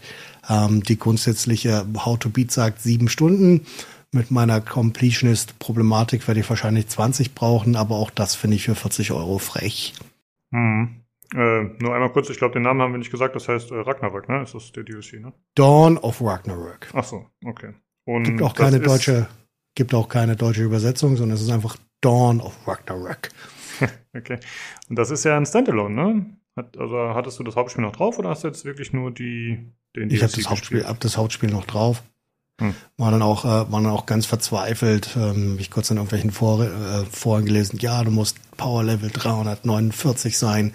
Und ich hatte schon Angst, das bin ich nicht. Ich habe reingeguckt, ähm, bin in meinem letzten Spielstand 471. Ähm, also auch eigentlich für das DLC wieder hoffnungslos OP. Okay. Also, wenn ich das jetzt richtig verstanden habe, lohnt sich eher nicht so, ja? Also nicht, nicht für 40 Euro. Ja. Also sieben Spielstunden in einer sehr kleinen Valhalla-Map ähm, für 40 Euro halte ich für deutlich drüber, als es eigentlich sein sollte. Ja, finde ich auch ein bisschen teuer, auf jeden Fall. Okay, dann äh, würde ich sagen, kommen wir doch zu dem eigentlichen Hardware-Teil, aber es ist gar nicht so viel los gewesen diese Woche, wenn ich es richtig verstanden habe. Jan, was hast du für uns? Ähm, ja, eigentlich nur die, äh, wo, wo quasi so ein bisschen hinterher recherchiert gerade. Ich glaube, angefangen hatte mal das im Computerbase Forum, dass mal irgendjemand das äh, äh, quasi dargestellt hatte. Dann hat irgendwie, weiß nicht, auf äh, deskmodder.de dann noch irgendjemand seinen Blogartikel irgendwie am 30. dazu geschrieben. Äh, lange Rede, kurzer Sinn, wenn man AMD-Grafikkartentreiber installiert und eine 5000er CPU-Serie hat, dann fummelt die offensichtlich, also wenn man, weiß nicht, irgendein Profil lädt oder so, äh, dann werden irgendwelche Sachen, die man mal irgendwann ins UEFA-BIOS geschrieben hat, quasi überschrieben durch, äh, ich sag mal, nicht stabilen Auto-Overclock und das, da recherchiert die Community gerade so ein bisschen hinterher, ob das quasi bei allen jetzt so ist. Äh, wenn dem so ist, dann ist es schlecht. also das heißt, wenn man da irgendwie, weiß ich, ein Grafikkartenprofil lädt und auf einmal werden da noch irgendwelche CPU-Werte im BIOS überschrieben, das ist eher nicht so optimal. Aber äh, mhm. genaues weiß man noch nicht. Das scheint aktuell nur so zu sein bei bestimmten Treiberversionen und bestimmten Systemen und auch nur bei 5000er äh, äh, Ryzens, die 3000er werden da, werden da in Ruhe gelassen, aber die haben auch keine Funktionalität im Treiber fürs Overclocken. Ja. Muss man mal gucken. Kann ich mal irgendwie nächste Woche berichten oder so, wenn man, wenn man irgendwie mehr weiß. Ja, okay, das klingt gut, ja. Ja, und das war's jetzt auch schon. Jetzt können wir über Grafikkarten reden. Und wenn ich das nicht möchte? Ja, doch. Nee, du musst. Was beiseite. Ach so, ich muss. Ähm, ja, ähm, die mit voller Spannung und unglaublichem Enthusiasmus erwartete Nvidia 3090 Ti ähm, wie Jensen sie nennt, äh, die immer noch TI heißt in der realen Welt und bei allen anderen Menschen. Äh, Moment, Moment, ähm, ist vielleicht, also ist, ist, es, ist es mir persönlich wichtig. Jensen, nennt er das auch Thai oder ist es nur dieser alte ja, ja. grauhaarige Bastard? Nee, nee, beide. Jensen hat auch schon Thai gesagt. Echt? Das ist ja das, das Tragische. Na gut, alles klar. Wieder, widerwärtig. Ja, danke, danke, danke, danke, danke, danke. Ähm, ja, äh, ist rausgekommen, die Benchmarks sind draußen. Ähm, die Karte geht aktuell für den Preis einer 3090 äh, äh, ohne TI von vor zwei Monaten, also circa 2,3K. Ähm, auf der Welt ist die günstigste, die ich zumindest in Deutschland finden konnte. Ähm, ist der gleiche Chip in einer anderen Iteration, sind insgesamt, ich glaube, 300, nee, 532 äh, CUDA-Cores mehr, sind so zweieinhalb Prozent. Ähm, die boostet ein bisschen höher, zwei Raytracing-Kerne mehr. Ähm, Basistakt und Boosttakt habe ich schon gesagt, sind ein bisschen höher. Ansonsten ist die RAM-Bandbreite um unglaubliche 98 Gigabytes, Gigabits schneller, ähm, größer, breiter. Ähm, gleichzeitig ist äh, die wundervolle TDP mit 450 Watt angegeben, was in den meisten Tests eher auf 500 oder drüber gelaufen ist.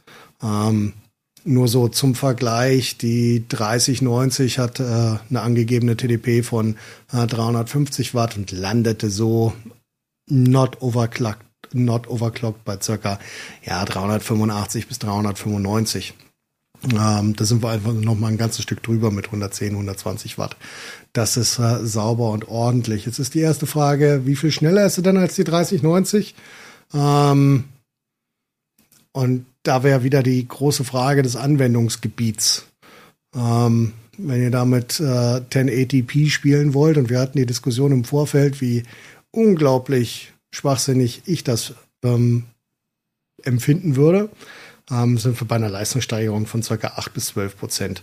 Je größer die Auflösungen werden, desto weiter nähert sich das an die 8 Prozent an ähm, was für 300 Euro, was so ja 15 Prozent mehr sind im aktuellen äh, Preisprozent oder im aktuellen Preisgefüge, ist das nicht wirklich, ist das nicht wirklich viel. Ein großer Vorteil der Karte allerdings gegenüber der 3090 ist, dass äh, die RAM-Chips nur auf einer Seite sind. Das bedeutet, wir haben die große Problematik, die wir und ich persönlich ja auch hier bereits ähm, erfahren, erlebt, haben. Ähm, die Problematik haben wir ganz einfach nicht mehr. Es ist, ähm, die Karte ist grundsätzlich besser zu kühlen, hat bessere Kühlwerte und kann zum Teil deswegen auch ähm, deutlich höher takten und vor allen Dingen lässt es sich viel besser, ähm, nicht viel besser, aber deutlich besser overclocken als die 3090, was ähm, tatsächlich vorteilhaft sein kann, wer denn seine 3090 oder 3090 Ti dann noch äh, taktmäßig zwingend anheben muss. Ähm, ansonsten meine persönliche Meinung dazu relativ einfach. Ähm, Q3, Ende Q3 soll die 4000er Reihe von, von, äh, von ähm, Nvidia kommen. Ähm, Ende Q3 oder Anfang Q4 die 7000er Reihe von, von AMD.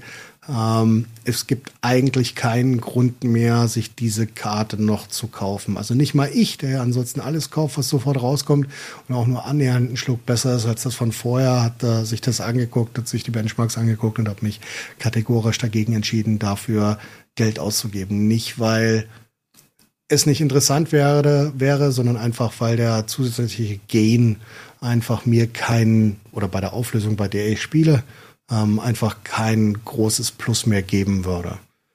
Ähm, Jan, hast du da andere Gedanken dazu?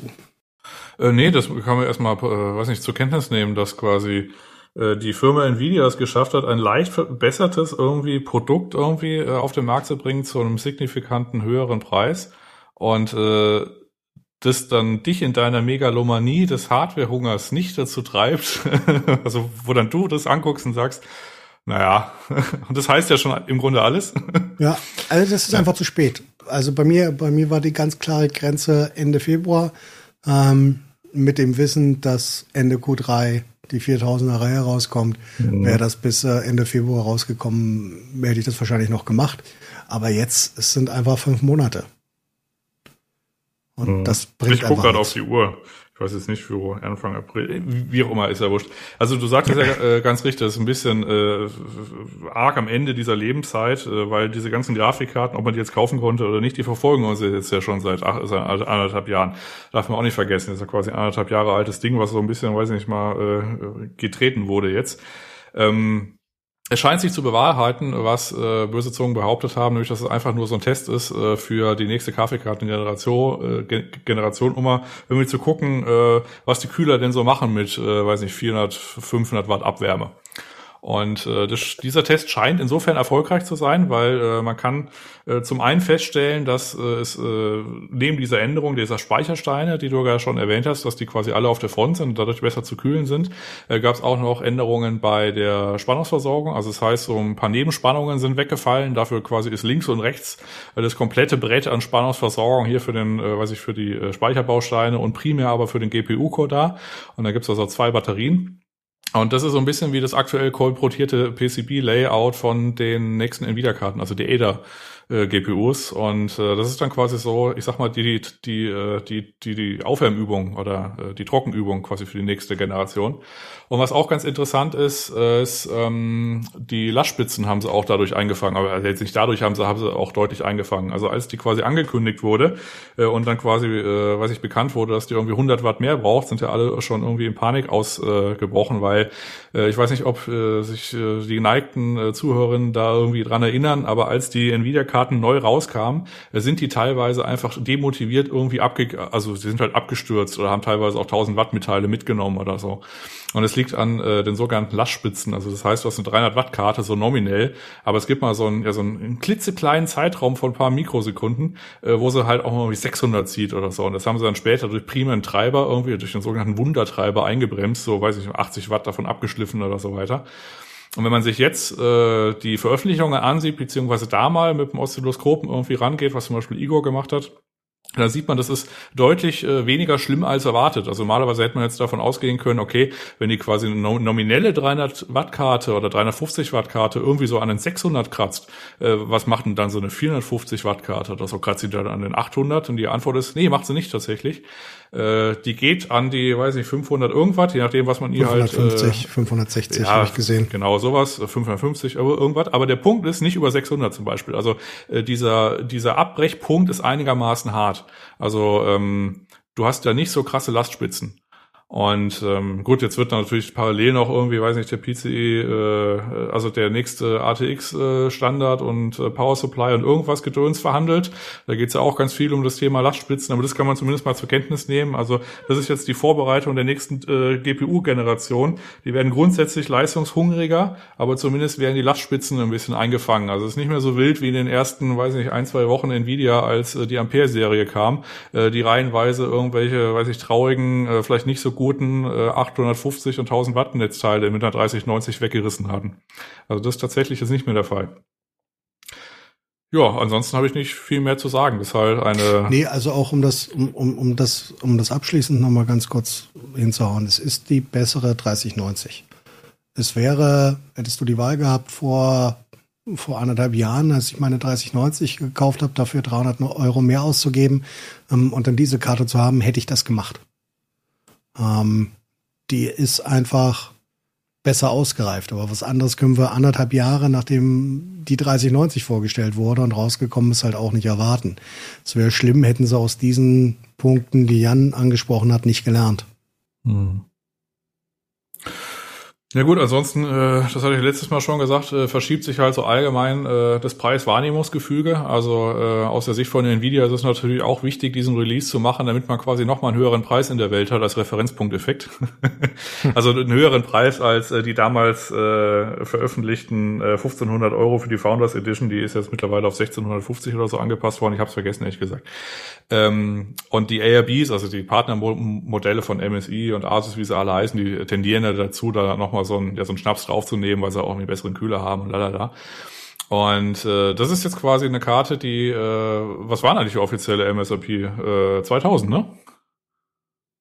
Für was? Für die für ja, die für die für die 3090 Ti, die jetzt rausgekommen Boah. ist. Die haben sie jetzt auf 2000 gesetzt, ne? Ich glaube 2000, aber das würde ich noch mal prüfen. Okay. Da möchte ich mich äh, aus dem Fenster legen. Ich meine, also das war, wie gesagt, diese Founders Edition, die eher so einen Einhorn-Charakter hat. Und alle Leute, also ist jetzt auch, sei es mal dahingestellt, äh, alle Karten, die man so findet, die starten, ich sag mal so ab 2.2. Und das ist dann für so eine Firma wie Nvidia dann einigermaßen wichtig, dann quasi nochmal so ein Zwischenrelease zu haben, äh, damit sich äh, auch die Leute äh, an diesen Preis gewöhnen. Das ist so dieses alte ähm, äh, äh, Frosch im Tochkopf-Prinzip, äh, der nicht merkt, dass die Temperatur langsam steigt. Das ist diese steigende Temperatur, dass man jetzt noch eine Grafikkarte dazwischen wirft, die nochmal so 500 Euro mehr hat. Und äh, für das äh, und das Endgame, also beziehungsweise die, die nächste Generation, die läuft ja dann darauf hinaus, das, was ich auch schon letzte Woche gesagt habe, dass man quasi doch deutlich mehr an Strom, deutlich mehr an quasi Chipgröße und, und, und äh, Zahl dieser kleinen Recheneinheiten, die dann quasi uns die Pixel äh, auf dem Bildschirm zaubern dass man da quasi noch so ein paar Tiers draufnimmt. Also das, was äh, vor anderthalb Jahren eine 3090 ist, das ist halt dann in der nächsten Generation wahrscheinlich eine 70er-Serie. Und darüber kommt aber noch 80 und 90 preislich von der Leistung her, aber auch vom Stromverbrauch. Aber vor allem preislich. Also ich habe gerade mal nachgeschaut, 2000 ist die Preis. Ja, 2K, genau.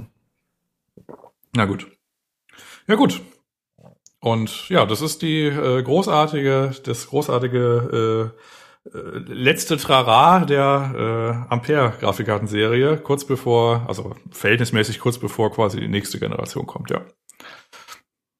Ich finde das so irgendwie undankbar, darüber berichten zu müssen. Einerseits natürlich über Top-High-End-Hardware, aber zum einen zum komplett bescheuerten Preis und zum anderen, dass man auch weiß, dass die halt den meisten Leuten abseits vom Preis eh nicht verfügbar sein wird, weil die halt äh, wahrscheinlich wieder schlecht äh, ja, kaufbar sein wird. Nö, also die Grafikkarten in dem Bereich, in dem Preisbereich sind verfügbar, Lukas. Ja, okay. kannst, kannst, kannst, kannst jetzt losgehen ähm, kannst dann Sparschwein schlachten, da 2,3K rausnehmen und dir die Grafikkarte auf mein Factory kaufen. Also das ist nicht die Problematik. Wir sind da, zumindest bei den High-End-Karten sind wir da raus. Ähm, das ja, okay. ist ak aktuell deutlich einfacher. Und sehen wir es sehen realistisch, das ist ja auch das, was, was ich gesagt habe, das wäre vor, selbst vor einem Jahr oder vor einem Dreivierteljahr wäre das noch eine saubere Alternative gewesen, wenn die Karte gekommen wäre zu dem Preis und verfügbar. Also damit meine ich nicht mal zu dem Preis, sondern 300 Euro mehr oder von mir aus 10, 15 Prozent mehr als die, ähm, als die 3090. Dann wäre das eine saubere Alternative gewesen. Aber das ist jetzt einfach fünf Monate, äh, September, ähm, ist einfach zu spät. Das bringt hm. nichts mehr, außer für irgendjemanden, der jetzt akut eine Grafikkarte braucht und dazu auch noch seine Auflösung auf 4K plus ändern möchte. Ja. Also nochmal zur Einordnung, also für die, ich sag mal, also für die Enthusiasten attraktiv. Also das ist natürlich ein Preisgefüge, wo man quasi, weiß ich, wenn man das so als Hobby, also wenn man das jetzt nicht irgendwie will oder so, ist es kein Rat, den man von außen jemandem geben kann, so nach dem Motto, ja, also für ein schönes Erlebnis müsstest du schon irgendwie, weiß ich, 2300 Euro. Nee, das ist es nicht. Äh, das muss man schon wollen, aktiv auch und sich auch ein ja. bisschen auf dem Weg dahin überreden. Ähm, ja aber selbst die, also selbst diese Enthusiasten, also wie Nino schon sagte, ist es halt einfach in dem Sinne zu spät, weil du würdest ein Produkt kaufen, was de facto anderthalb Jahre alt ist, mit ein bisschen Schleifen drumherum, in dem Wissen, dass quasi das nächste dicke Schiff jetzt im Wesentlichen schon auf der Uhr steht. Du musst nicht mal den Jahreswechsel abwarten, das kommt dieses Jahr noch. Und das ist dann ein überschaubares Ding. Du kannst ja im Sommer irgendein anderes Hobby irgendwie angehen, weiß nicht, Tee trinken oder irgendwie wandern oder so. Und dann kannst du dir neue Grafikkarten kaufen, wenn die nächste Generation kommt. Da muss man jetzt nicht dieses dazwischen geschobene Ding holen. Nee. Hm. Also wie gesagt, solange du akut nichts brauchst, ist das, ist das wie nochmal DDR4 kaufen. Ja, das ist doch ein guter Tipp für Leute wie mich, die am Überlegen waren. Dann äh, Was? wissen auch die Zuhörer Bescheid. Was? Wie bitte? Nein, aber äh, ist doch ganz gut zur Einordnung auf jeden Fall, ja. Gut, kommen wir zur nächsten witzigen Sache. Ähm, Intel hat seine Mobile GPUs vorgestellt. Der ARC A350 und ARC A370M ähm, und hat die verglichen mit äh, äh, mit AMD. Das war eine schlechte Idee. Die haben sich nämlich darüber herzlich lustig gemacht und haben dann ihren billigsten Einsteiger-Chip genommen ähm, und haben die Sachen entsprechend genauso dargestellt, äh, wie Intel das dargestellt hat, ähm, haben allerdings die Frame-Grenze, Frame-Grenze, mit der Intel geworben hat, die äh, köstliche 60 FPS auf äh, 1080p darstellt, haben sie einfach mal um 20 angehoben, haben gesagt, na, wir nehmen mal 80, weil unser langsamster Shape ist immer noch äh, schneller als euer schnellster. Ähm, und haben damit für ein bisschen Erheiterung gesorgt. Ähm, aber viel mehr, viel mehr gibt's da nicht zu sagen. Also da geht's um die, die Radeon RX 6500M, nicht die nicht mobile Variante, sondern die mobile Variante. Und die schlägt auch den A370M deutlich, ähm, was die Benchmarks angeht, die wir dort gesehen haben. Ähm, gab's noch einen kurzen, einen ganz kurzen Teaser auf die ähm, ähm, ARC 5 und ARC 7. Ähm, dedicated äh, GPUs, die kommen sollen, ähm, aber viel mehr außer ein bisschen Spaß und Amüsement war da nicht dabei. Okay. Äh, dann ist da wahrscheinlich, ja, ich, ich, weiß nicht, wie ist das dann zu werten für die Zukunft, dann auch für die kommenden? Da ist ja dann irgendwie die Luft gefühlt schon raus, bevor es wirklich erschienen ist, oder? Ja, ich meine. Das sind halt, einmal, einmal sind es Mobile-Chips. Also für, für die meisten von uns relativ wenig von Interesse. Ähm, nichtsdestotrotz, selbst wenn die annähernd in die Richtung kommen, ist es ein, ist es ein ordentliches Wort. Weil wir reden da halt über einen Mobile Graphic Chip, keinen integrierten und ähm, jeder, jede Handbreit, die Intel näher an die dedizierten Grafikkarten von ähm, Nvidia und AMD kommt, ist für den Endverbraucher am Ende eingewinnen, weil wir einfach einen dritten Contender haben, den wir für zehn Jahre nicht hatten. Ja, das stimmt natürlich. Das ist wahr. Ja, gut. Dann würde ich sagen. Und ja, also vielleicht mhm. ein Satz noch, also sprich, äh, die Intel Arc Sachen, die kommen ja dann quasi auch so, ich sag mal im äh, Schichtbetrieb jetzt zu uns, ne? Also erst die kleinen Dinger, dann die mittleren, dann die größeren und so weiter. Äh, gab schon Behauptungen beziehungsweise Mutmaßungen daran, dass die quasi einfach also dass das Ding eigentlich schon seit, äh, also seit geraumer Zeit da ist, aber die einfach mit den Treibern nicht hinterherkommen und dann quasi jetzt anfangen zu sagen, okay, wir haben jetzt das Silikon, sind wir mal glücklich, wenn wir quasi so, weiß ich, ein paar Recheneinheiten irgendwie zur Arbeit überreden können und dann vielleicht noch ein paar Recheneinheiten mehr und noch ein paar Recheneinheiten mehr und so weiter. Also das wird auch das, äh, ähm, das ist aktuell noch das große Fragezeichen.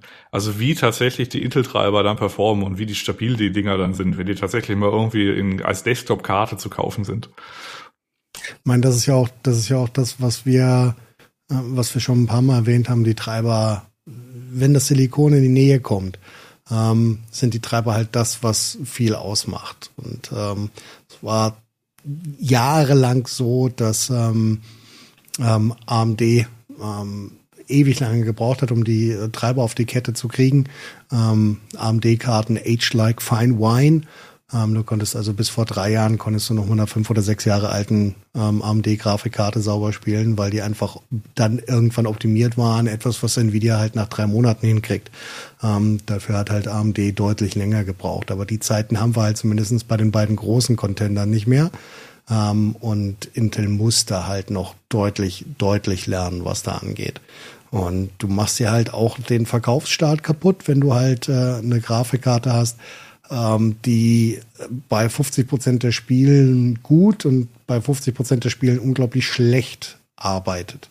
Und dadurch, dass wir halt immer noch in, in deutlich unterschiedlichen Engines und Programmiersprachen arbeiten, was die Spiele angeht, ähm, hast du das Problem halt. Und diese ja, generalistische Ansicht oder beziehungsweise diese generalistischen Fortschritt, den AMD und Nvidia mittlerweile haben, dass sie es schaffen, ihre Treiber sauber auf die Kette zu kriegen.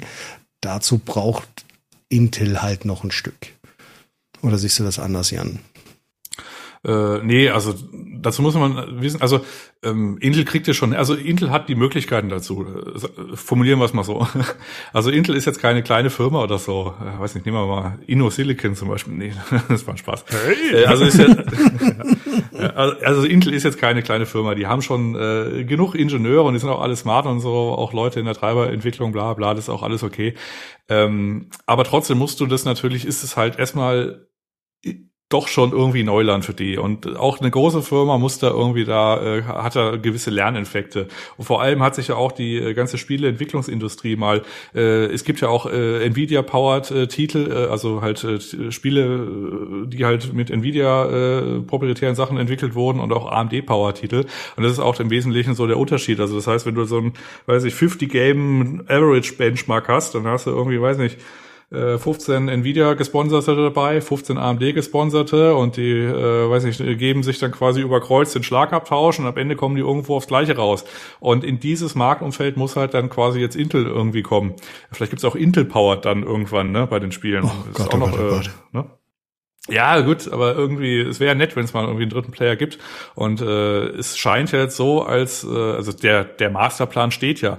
Also äh, ist jetzt nicht so wie, äh, ich würde jetzt mal vermuten, es ist jetzt nicht so wie bei Google, äh, dass Intel irgendwie so, weiß ich, nach ARC oder vielleicht auch Battlemage, also der nächsten Generation, dann sagt, ja, ja, wir haben es probiert, das machen wir jetzt nicht mehr. Also das wird es wahrscheinlich nicht werden. Also nee. die werden jetzt nicht den Google machen, aber es wird jetzt auch nicht sofort irgendwie, äh, weiß ich, alle Leute überzeugen. Also muss man halt dabei bleiben.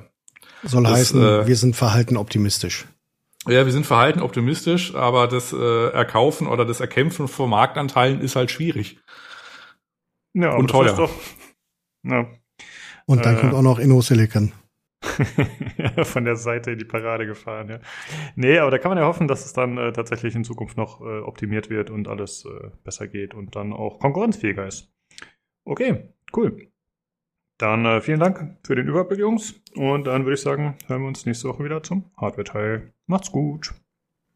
Jo, tschüss. Reingehauen.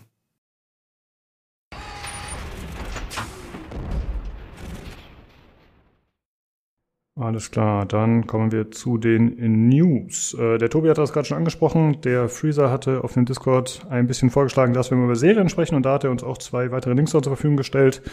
Und zwar zum einen äh, wird eine Tekken-Serie gerade äh, entwickelt, Tekken Bloodline, eine Anime-Serie, die soll spielen zeitlich zwischen Tekken 2 und 3. Und äh, Protagonist ist Jin Kazuma und man ist da mit dem Opa Heihachi unterwegs.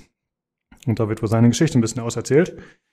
Äh, außerdem ist eine Serie zu A Plague Tale in Arbeit. Das soll eine französische Produktion werden. Äh, was natürlich ziemlich cool ist, finde ich, äh, dass dieses düstere Thema dann nicht irgendwie von einem US-Studio unbedingt umgesetzt wird. Ja, da bin ich echt mal drauf gespannt. Vor allen Dingen, also sie hatten anscheinend ein Angebot irgendwie äh, von Hollywood, irgendwas Hollywood-nahem, da was zu machen. Und haben es ausgeschlagen und machen es jetzt lieber mit einer französischen Firma. Ähm, und da bin ich echt gespannt, ey. Da könntest du, da könntest du richtig fiese Sachen machen. mit den Raten. Ja, da bin ich äh, auf jeden Fall auch sehr gespannt. Ja, ja bin da ich auch sehr gespannt drauf. Vor allem auch, äh, was für ein Budget die kriegen und Möglichkeiten, äh, die Special Effects zu machen. Denn ich sag mal so, die, die Rattenschwärme, die müssen vorkommen, oder? Die sind ja, ja das Markenzeichen. Das musst du irgendwie machen. Also da warte ich ja nochmal, dass die irgendwie das auch irgendwie umsetzen in, in, in der Serie. Ja, das, also ich meine, das musst du irgendwie in CGI machen. Das geht nicht anders. Ja, das ist sowieso klar, aber dann bitte auch, dass es ordentlich aussieht. Wäre peinlich, wenn es dann schlecht aussieht als im Spiel, wo das Spiel hat ja extra eine eigene Engine gehabt, dass das ja sehr gut machen konnte mit diesen Rattenschwärmen, ne? Ja. Äh, dann erwarte ich aber einiges hier. Dann möchte ich was sehen. Ja, aber also ich denke schon, dass sie da, ich meine, du hast ja nicht die, das muss ja nicht im dynamisch funktionieren und so. Ähm, ich glaube, da geht schon was. Also wenn die ein halbwegs ordentliches Budget kriegen, da kannst du schon coole Sachen mitmachen. Jo. Ja, genau, warten wir ab. Äh, jetzt ist mir gerade noch was eingefallen, wo wir über Ratten sprechen. Ist mir last minute noch was eingefallen, was ich eigentlich noch reinkopieren wollte. Und zwar geht es um Warhammer 40.000 Dark Tide. Da wurde angekündigt, dass das am 13. September 2022 erscheint. Äh, lang erwartet von mir und vielen anderen auf dem Discord. Mal gucken, ob das was wird. Äh, ja, ich kam nur darauf, weil wir über Ratten gesprochen haben. Die haben ja Vermintide auch gemacht, die Entwickler. Ich dachte, Gut. du würdest anfangen, wie so, wo wir gerade von Ratten springen und so Activision News oder irgendwie sowas. Ja, da, ja, da kommen wir gleich zu. Aber ja, diese Überleitung hast du mir jetzt kaputt gemacht. Die ist verbrannt, Olli, danke. oh. ähm, und eine andere Sache wollte ich noch erwähnen, und zwar äh, eine Mod für Cyberpunk 2077, die erschienen ist, ein DualSense-Mod für PC. Also dann kann man die Features des äh, PlayStation 4 Controllers nutzen. Äh, der Sterling hat auch mal kurz reingespielt. Äh, wenn ich ihn richtig verstanden habe, dann ist es teilweise äh, nicht so gut, beziehungsweise ein bisschen hart eingestellt. Aber zumindest gibt es die Option jetzt. Ich habe mich erst sehr darüber gefreut und dann ist mir aufgefallen, okay, warum sollte ich Cyberpunk 2077 am PC mit Controller spielen? Äh, aber dennoch, cool, dass es eine Mod dafür gibt. Okay, und jetzt äh, kommen wir zu den besagten Activision News. Äh, da gibt es mal wieder Neuigkeiten um einen der Rechtsstreit und ich muss vorab dazu sagen, ich habe ein bisschen den Überblick verloren, ehrlich gesagt, äh, was da aktuell noch an Streitigkeiten läuft und was da noch offen ist. Äh, ja, ich hoffe, ich gebe es hier richtig wieder. Und zwar wurde ein äh, Rechtsstreit beigelegt über 18 Millionen US-Dollar. Und das ist eine Einigung, die entstanden ist mit der Equal Employment Opportunity Commission. Das ist sowas wie eine Antidiskriminierungsbehörde. Und äh, das ist aber halt nur eine der bestehenden Klagen, wie gesagt. Und das wurde jetzt so geregelt, dass Angestellte, die zwischen 2016 und heute bei Activision Blizzard angestellt waren oder sind, dass die da eine Beteiligung an der Ausschüttung der äh, erklagten Summe oder erstrittenen Summe äh, beantragen können sozusagen. Und wenn man das macht, dann empfällt aber die Berechtigung, dass man bei anderen Klagen noch entschädigt wird, äh, vor allem bei dieser großen Klage, sage ich mal, die noch läuft, äh, die vom Department für Employment and Housing oder wie das heißt, äh, angestrebt wurde. Das war die, wo eigentlich am meisten mal darüber berichtet wurde. Ja, äh, das heißt, da wurde zumindest schon mal was erzielt, aber es stehen noch weitere Entscheidungen aus. Äh, ja, wie gesagt, ich habe echt ein bisschen den Überblick verloren, als ich den Artikel gelesen habe. Das ist äh, mittlerweile, ne, da laufen so viele Geschichten parallel. Also es sind ja mehrere äh, Klagen, die irgendwie von verschiedenen äh, äh Regierungsbehörden angestrebt sind. Dann gibt's noch irgendwelche privaten Geschichten von verschiedenen Arbeitnehmern. Also es ist wirklich langsam sehr chaotisch. Ja, ich kapiere es auch nicht mehr, ganz ehrlich. Ja. Ich muss auch sagen, ich habe äh, drüber nachgedacht. Äh, ich glaube, in Zukunft habe ich nicht mehr Lust, äh, solche Themen in dem Umfang zu behandeln, tatsächlich. Ähm, ich meine, wir was? hatten das ja schon, ja, wir hatten das ja schon öfter mit irgendwelchen Crunch News bei, äh, was war das damals auch, Activision, Blizzard, dann natürlich CD Projekt Red, äh, Rockstar, hm, hm, hm. jetzt gibt's diese Woche gibt's das von Undead Labs, letzte Woche hatten wir Moon Studios und ich muss sagen, langsam nimmt das überhand. Also ja, es ist ja nicht unbedingt interessant, aber es ist halt immer sehr ähnlich gelagert und es ist halt, ja, Spielindustrie ist scheiße. Ja, so kann man es halt kurz abkürzen. Wenn man da arbeitet, dann wird man gegängelt, gecrunched, belästigt, was weiß ich. Ja, muss man mit rechnen, so ungefähr. Äh, und ich weiß nicht, ob ich da Lust habe, in dem Detail noch drüber zu sprechen in Zukunft. Wie seht ihr das? Können wir jede Woche ein Studio vorstellen, in dem mal nichts passiert ist? Ja, da haben Obwohl wir nicht so viele. Ich weiß ja, nicht, wie lange das geht. Das ist, das ist auch blöd, weil dann die Woche drauf passiert dann was. Und dann ist wieder, das könnte eventuell sehr schlecht altern, diese, diese, ja, dieser Ansatz. Der, der ja. Lukas hört sich ein bisschen an wie die aktuelle Corona-Politik. Es ist immer noch hohe Inzidenz, aber wir haben keinen Bock mehr. Weißt du, so ungefähr. Wir machen jetzt einfach alles, wir öffnen jetzt alles, ist alles eh wurscht. Nein, ich verstehe das schon zu einem, zu einem, zu einem gewissen Teil. Ähm, ja, es ist eigentlich traurig, ne, aber irgendwie, man muss sagen, das Thema nutzt sich auch ab. Ich, ja. das, du kannst das laufend über berichten und um, dann es ist eigentlich jeder dran. Wir hatten ja nicht nur, das war jetzt Activision Blizzard mit den aktuellen ähm, äh, Fällen ich, äh, und jetzt haben wir was anderes noch. Was war diese Woche noch was anderes? Das was äh, die Zombie-Spiel ist eine. Undead Labs. Undead Labs. State of Decay das ist auch gerade was. Da läuft auch gerade eine, eine Geschichte, ne, wo sich beschwert wird. Also prinzipiell kann man auch alles subsumieren nach Motto: Die Industrie hat arge Probleme mit laufenden Vorkommnissen. Fertig, ne? Und äh, es gibt immer halt mal aktuelle Berichte, aber ob man das jedes Mal als einzelne News raushaut, zumindest äh, wir, die wir nicht von Klicks und so leben müssen, stellt sich auch eine gewisse Müdigkeit ein. Warum, ne? Wir wissen, dass das äh, leider momentan ein großes Feld ist und ob es jetzt also interessant ist, das jedes Mal am Einzelnen zu bringen, wer da gerade jetzt äh, der aktuelle Bad Boy ist, ich weiß es nicht. Ja, ja, also ich denke, man könnte das zum Beispiel, also wenn irgendwas, äh, you know, wenn es irgendein kleines Studio ist, kann man es auch weglassen. Wenn es wirklich was Größeres ist oder so, kann man es in die Short News tun oder so und einfach nur ein Satz ist passiert und, und weiter. Weil ich weiß mhm. auch nicht mehr, was ich dazu noch sagen soll. Das ja, also ich fand es bei Activision Blizzard fand ich es nochmal auf eine besondere Art interessant, weil ich fand Blizzard immer dieses Good Guy Image getragen hat, ne, und dass sie halt immer für Inklusion sind und so. Das finde ich stach da nochmal heraus. Und ja, es hat ja irgendwie auch einen gewissen Sensationsgehalt, aber es nimmt halt einfach Überhand und es hört ja nicht auf. Also, ich weiß nicht. Jo. Ja, können Ja, wir mal gucken. Hm? Also wenn sie jetzt bei der anderen Klage irgendwie, keine Ahnung, zwei Milliarden rauskriegen oder so, dann können wir nochmal drüber reden. Aber Ja. unter, Ja. unter horrenden Summen kriegt man mich nicht mehr in diese Diskussion. Richtig. Ja, können wir mal in Zukunft gucken, wenn dann wieder was ansteht, da wird ja mit Sicherheit was kommen, dann gucken wir mal, wie wir damit umgehen. Äh, ja, mich würde es nicht stören, das kürzer abzuhandeln. Aber es gibt auch äh, positive News tatsächlich äh, oder interessantere Sachen, äh, die mal wieder Spiele betreffen von Activision Blizzard. Und zwar gab es ein Vierteljahres-Update zu Diablo 4.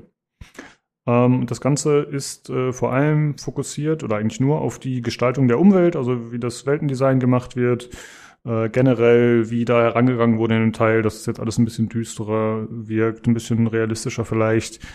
Und es wurden, ei- soweit ich weiß, alle oder zumindest viele verschiedene Gebiete vorgestellt in so kurzen Videos, die so ein, zwei Minütchen immer gingen. Ähm, ich muss sagen, ich will jetzt nicht im Detail über die ganzen verschiedenen Gebiete sprechen. So interessant fand ich das jetzt nicht in der Hinsicht, aber äh, es wurde zumindest dann in dem Interviewpart, der noch mit drangehängt war, oder in den Aussagen der Entwickler, wurde gesagt, dass äh, bis zu nee, über 150 Dungeons äh, geplant sind oder realisiert werden können im Spiel. Das Ganze wird natürlich wieder aus so verschiedenen Versatzstücken gebaut, also Teils nennen die das Ganze, wo dann halt wieder ne, so ein bisschen zufallsgeneriert auch was mit reingreift. Und was ich tatsächlich am interessantesten fand, was äh, war, was am Ende erwähnt wurde, dass diese Systeme auch dazu führen können, dass sie halt verschiedene Biome sozusagen miteinander verbinden. Also da wurde, glaube ich, das Beispiel genannt, dass man irgendwie in so einem Kerker ist und dann gibt's da halt in einem Dungeon so eine aufgebrochene Wand und da kommt man dann auf einmal in ein anderes Biom rein, dass man dann auf einmal zum Beispiel in so einem Höhlensystem ist oder so. Ähm, ich muss sagen, ich habe nicht so ganz verstanden, inwieweit das Ganze dynamisch funktioniert oder nicht, aber es ist doch, glaube ich, wieder so, dass diese 150 Dungeons, die sollen ja da nicht handgebaut sein. Also ich glaube, das soll dann wieder so Diablo 2 mäßig sein, ne? Nehme ich mal an. genau, ich gehe da, ich gehe davon aus, dass die 150 Teilsets meinen. Also ein Teilset in Diablo ist, äh, zum Beispiel in Diablo 3 ist ein, ähm, ja, so dieses Themengebiet. Also wenn du zum Beispiel sagst, äh, wenn du Diablo 3 gespielt hast und du bist in diesen, im ersten Kapitel, ja, geht's ja los und du bist in diesen Feldern. Weißt du noch, wo, du, wo diese, diese Ziegenmenschen sind und so, ne? Das ist dann ein Teilset. Und dann kommst du in die Katakomben von dem, äh, von der, von der Kathedrale oder so. Das ist dann ein Teilset. Ähm, und die machst du dann durch. Also, ne, die, die Katakomben gibt's ja dann irgendwie vier Stück. Und das sind aber alles, das sind dann vier Levels, die sind aber alle mit diesem Teilset gemacht. Also Teilset, äh, äh, Teil wie in äh, die Fliese sozusagen, weil die wie Fliesen aneinander gesetzt werden dann. Ähm, und ich gehe davon aus, dass sie das meinen. Also, dass es 150 gibt. Was wahrscheinlich das ein bisschen mehr mehr ist, als in Diablo Hm. 3 gab, glaube ich. Ich glaube, es ist ein bisschen mehr, als es in Diablo 3 gab. Ja, also ich finde, das klingt extrem viel dann tatsächlich, äh, wenn es so sein sollte, dass es wirklich so viele verschiedene Designs sind, die möglich sind. Ähm, Ja, es gab aber, also Diablo 3 hatte schon auch viele. Ich, man müsste jetzt nachzählen, wie viele genau. Aber es waren bestimmt, also über 50 oder 60 waren es. Und dann mit Reaper of Souls hat es wahrscheinlich auch an den 100 gekratzt, könnte ich mir vorstellen. Das waren schon auch ziemlich viele unterschiedliche Sachen. hm. Ja gut, ich meine, es wird ja dazu passen, ne, dass Spiele eigentlich immer größer werden, immer umfangreicher. Ja. Dass dann da ordentlich nochmal was draufgesetzt wird. Ähm, hast du dir die Videos angeschaut? Hast du da irgendwas Besonderes noch äh, Nee. hinzuzufügen oder so? Nee, ich bin leider nicht dazu gekommen, die Videos anzuschauen. Ähm, ich finde, also das, ähm, dieses Übergangssystem, da muss man mal gucken, wie es funktioniert. Das klingt erstmal ganz cool. Sie haben ja schon, in Diablo 3 gibt's ja schon, wenn du die, ähm, äh, es gibt so zwei, drei Level, die irgendwie auch mal dazugekommen sind. Ich glaube, die haben sie mal so dazu gemacht, wo das auch schon so ein bisschen so ist. Das sind so Himmelslevel. Also die sind im, im vierten Akt, glaube ich, sind die. Und da, ähm, da gehst du dann quasi aus dem Himmel raus und kommst in so, ja, läufst durch so wie so verschiedene Dimensionen durch. Und da, da geht es dann auch so ineinander über. Aber da ist es noch, ich glaube in Diablo 3 ist es noch, da gehst du quasi wie durch so ein schimmerndes Ding durch und dann bist du im nächsten. Aber da gibt's das auch schon. Aber wie gesagt, wenn sie da jetzt so die Übergänge so machen, äh, so natürlich aussehen lassen, das ist natürlich schon cool. Dann kannst du richtig wie eine Open World quasi machen, so ungefähr. Ja, genau.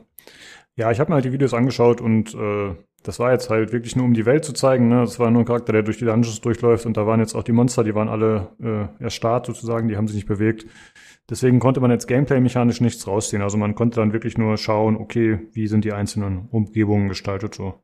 Ja. Und das war jetzt für mich nicht so besprechenswert, würde ich zugeben. Aber das sind zumindest die paar Fakten, die man rausziehen konnte. Und wir hoffen auf das nächste Update, dass das wieder ein bisschen mehr zeigt. Zumindest mehr Gameplay oder so. Ja. Ja, ich bin ja mal oh. gespannt, wann soll es denn kommen? Das ist ja äh, wahrscheinlich, ich gehe mal von so Ende 2023 aus vielleicht. Oh, das weiß ich gerade gar nicht aus dem Kopf. Keine Ahnung. Aber gesagt haben sie noch nichts, glaube ich auch, ne? Ne, ich glaube jetzt, wenn jetzt dann, glaube ich aktuell, ja. ja. Jo, also wir haben noch etwas Zeit. Ja. Aber, aber es, es sah schon, ich finde, sehr stimmungsvoll aus, ne? Also es war da mit dem, mit dem äh, Regen, was ich über so Pfützen sammeln und solche Geschichten und so. Also mir gefiel das sehr gut, was ich da gesehen habe, muss ich sagen. Von der, ja. von der Art her. Wobei natürlich immer, das war eine relativ, mh, mm, naja, man hat immer nur eine Person in den Videos immer gesehen, die gelaufen ist und das war nicht viel bewegt da. Äh, oder andere Sachen unterwegs. Aber so die reine Stimmungs Stimmung gefiel mir schon ganz gut, die da gezeigt worden ist. Es bleibt natürlich abzuwarten, was diese komische Multiplayer-Geschichte, die sie vielleicht integrieren wollen, was sie zu bedeuten hat, ne? Das ist noch ganz offen bei der Geschichte. Ja. Und es war, ist noch ein bisschen weiter, ich hatte den Eindruck, ich weiß nicht, ob es an, an, an, der Enkodierung des YouTube-Videos lag, es war ein bisschen ruckelig zu wissen. Orten oder habe ich mir das eingebildet, dass es manchmal sehr arg ruckelig war? Und es wird ein bisschen hemdsärmelig. Ja, weiß nicht, aber es ist wahrscheinlich noch einiges an Arbeit zu tun an dem Ding. Sicherheit noch, ja. Ja, ich ja. meine, Optimierung wird ja eigentlich immer erst zum Schluss gemacht. Also das kann dann noch ein bisschen dauern. Genau. Aber ich stimme mir soweit zu, Olli, dass es äh, nett aussah. Halt sehr, sehr glitschig, schleimig. Für viele äh, eklige ah, Höhlen ah, und so. Ein, ja. ein, ein, Qualitätsbegriff, glitschig, schleimig, ja genau. Mm, ja, ich schaue es mir gerade an. Und ähm, ich muss sagen, äh, ich freue mich halt wahnsinnig, dass sie zurückgehen äh, zu dem eher dunkleren, realistischeren Diablo 2-artigen Stil. Also dieses dieses, dieses äh, etwas comichafter Diablo 3-Ding, dass sie das wieder ablegen, finde ich sehr gut. ich verstehe auch nicht, warum sie sich überhaupt ursprünglich dafür entschieden haben, das durchzuziehen. Ne? Also es gab von Anfang an bei Diablo 3 eigentlich so viele Leute, die das bemängelt haben und alternative Designs, die dann sozusagen vorgestellt wurden, äh, was dann mehr an Diablo 2 äh, orientiert war von Fans.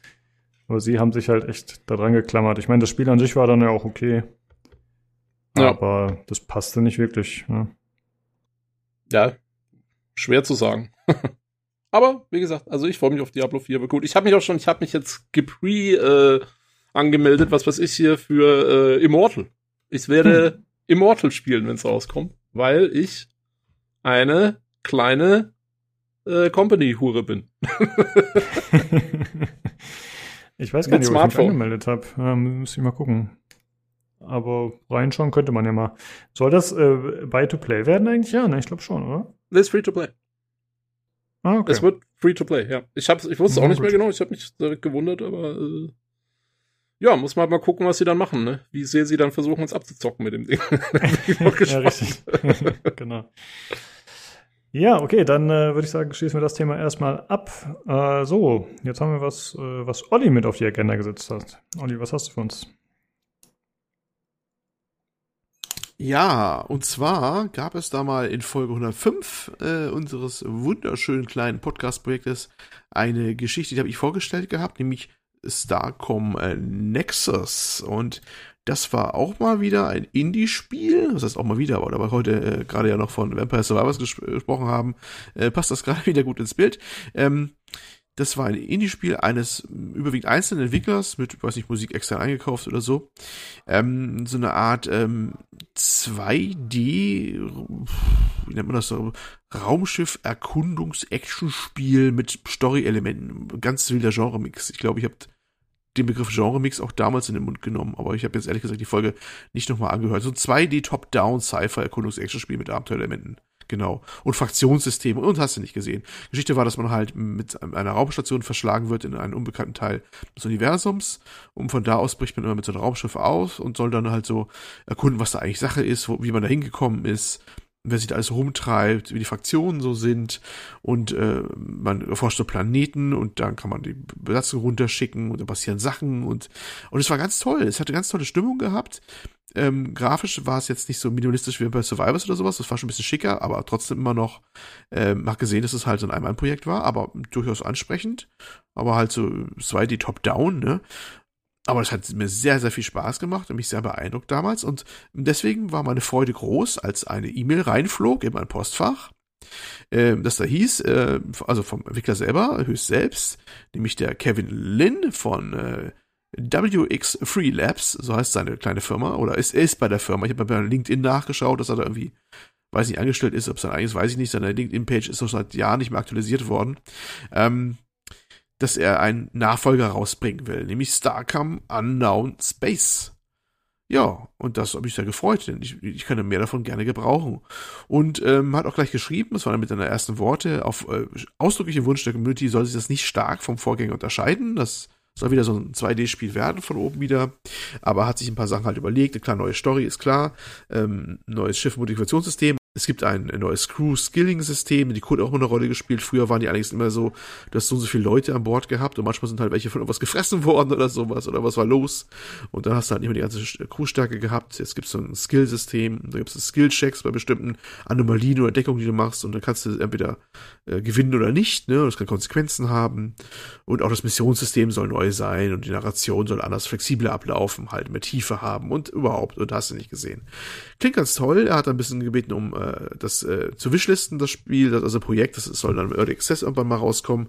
Termin hat, glaube ich, noch keinen genannt. Und so harre ich der Dinge, wann das dann äh, sich dann äh, was tut bei dem Projekt, weil das würde mich schon arg begeistern und das ist für mich definitiv gesetzt, dass ich das dann haben will, wenn es rauskommt.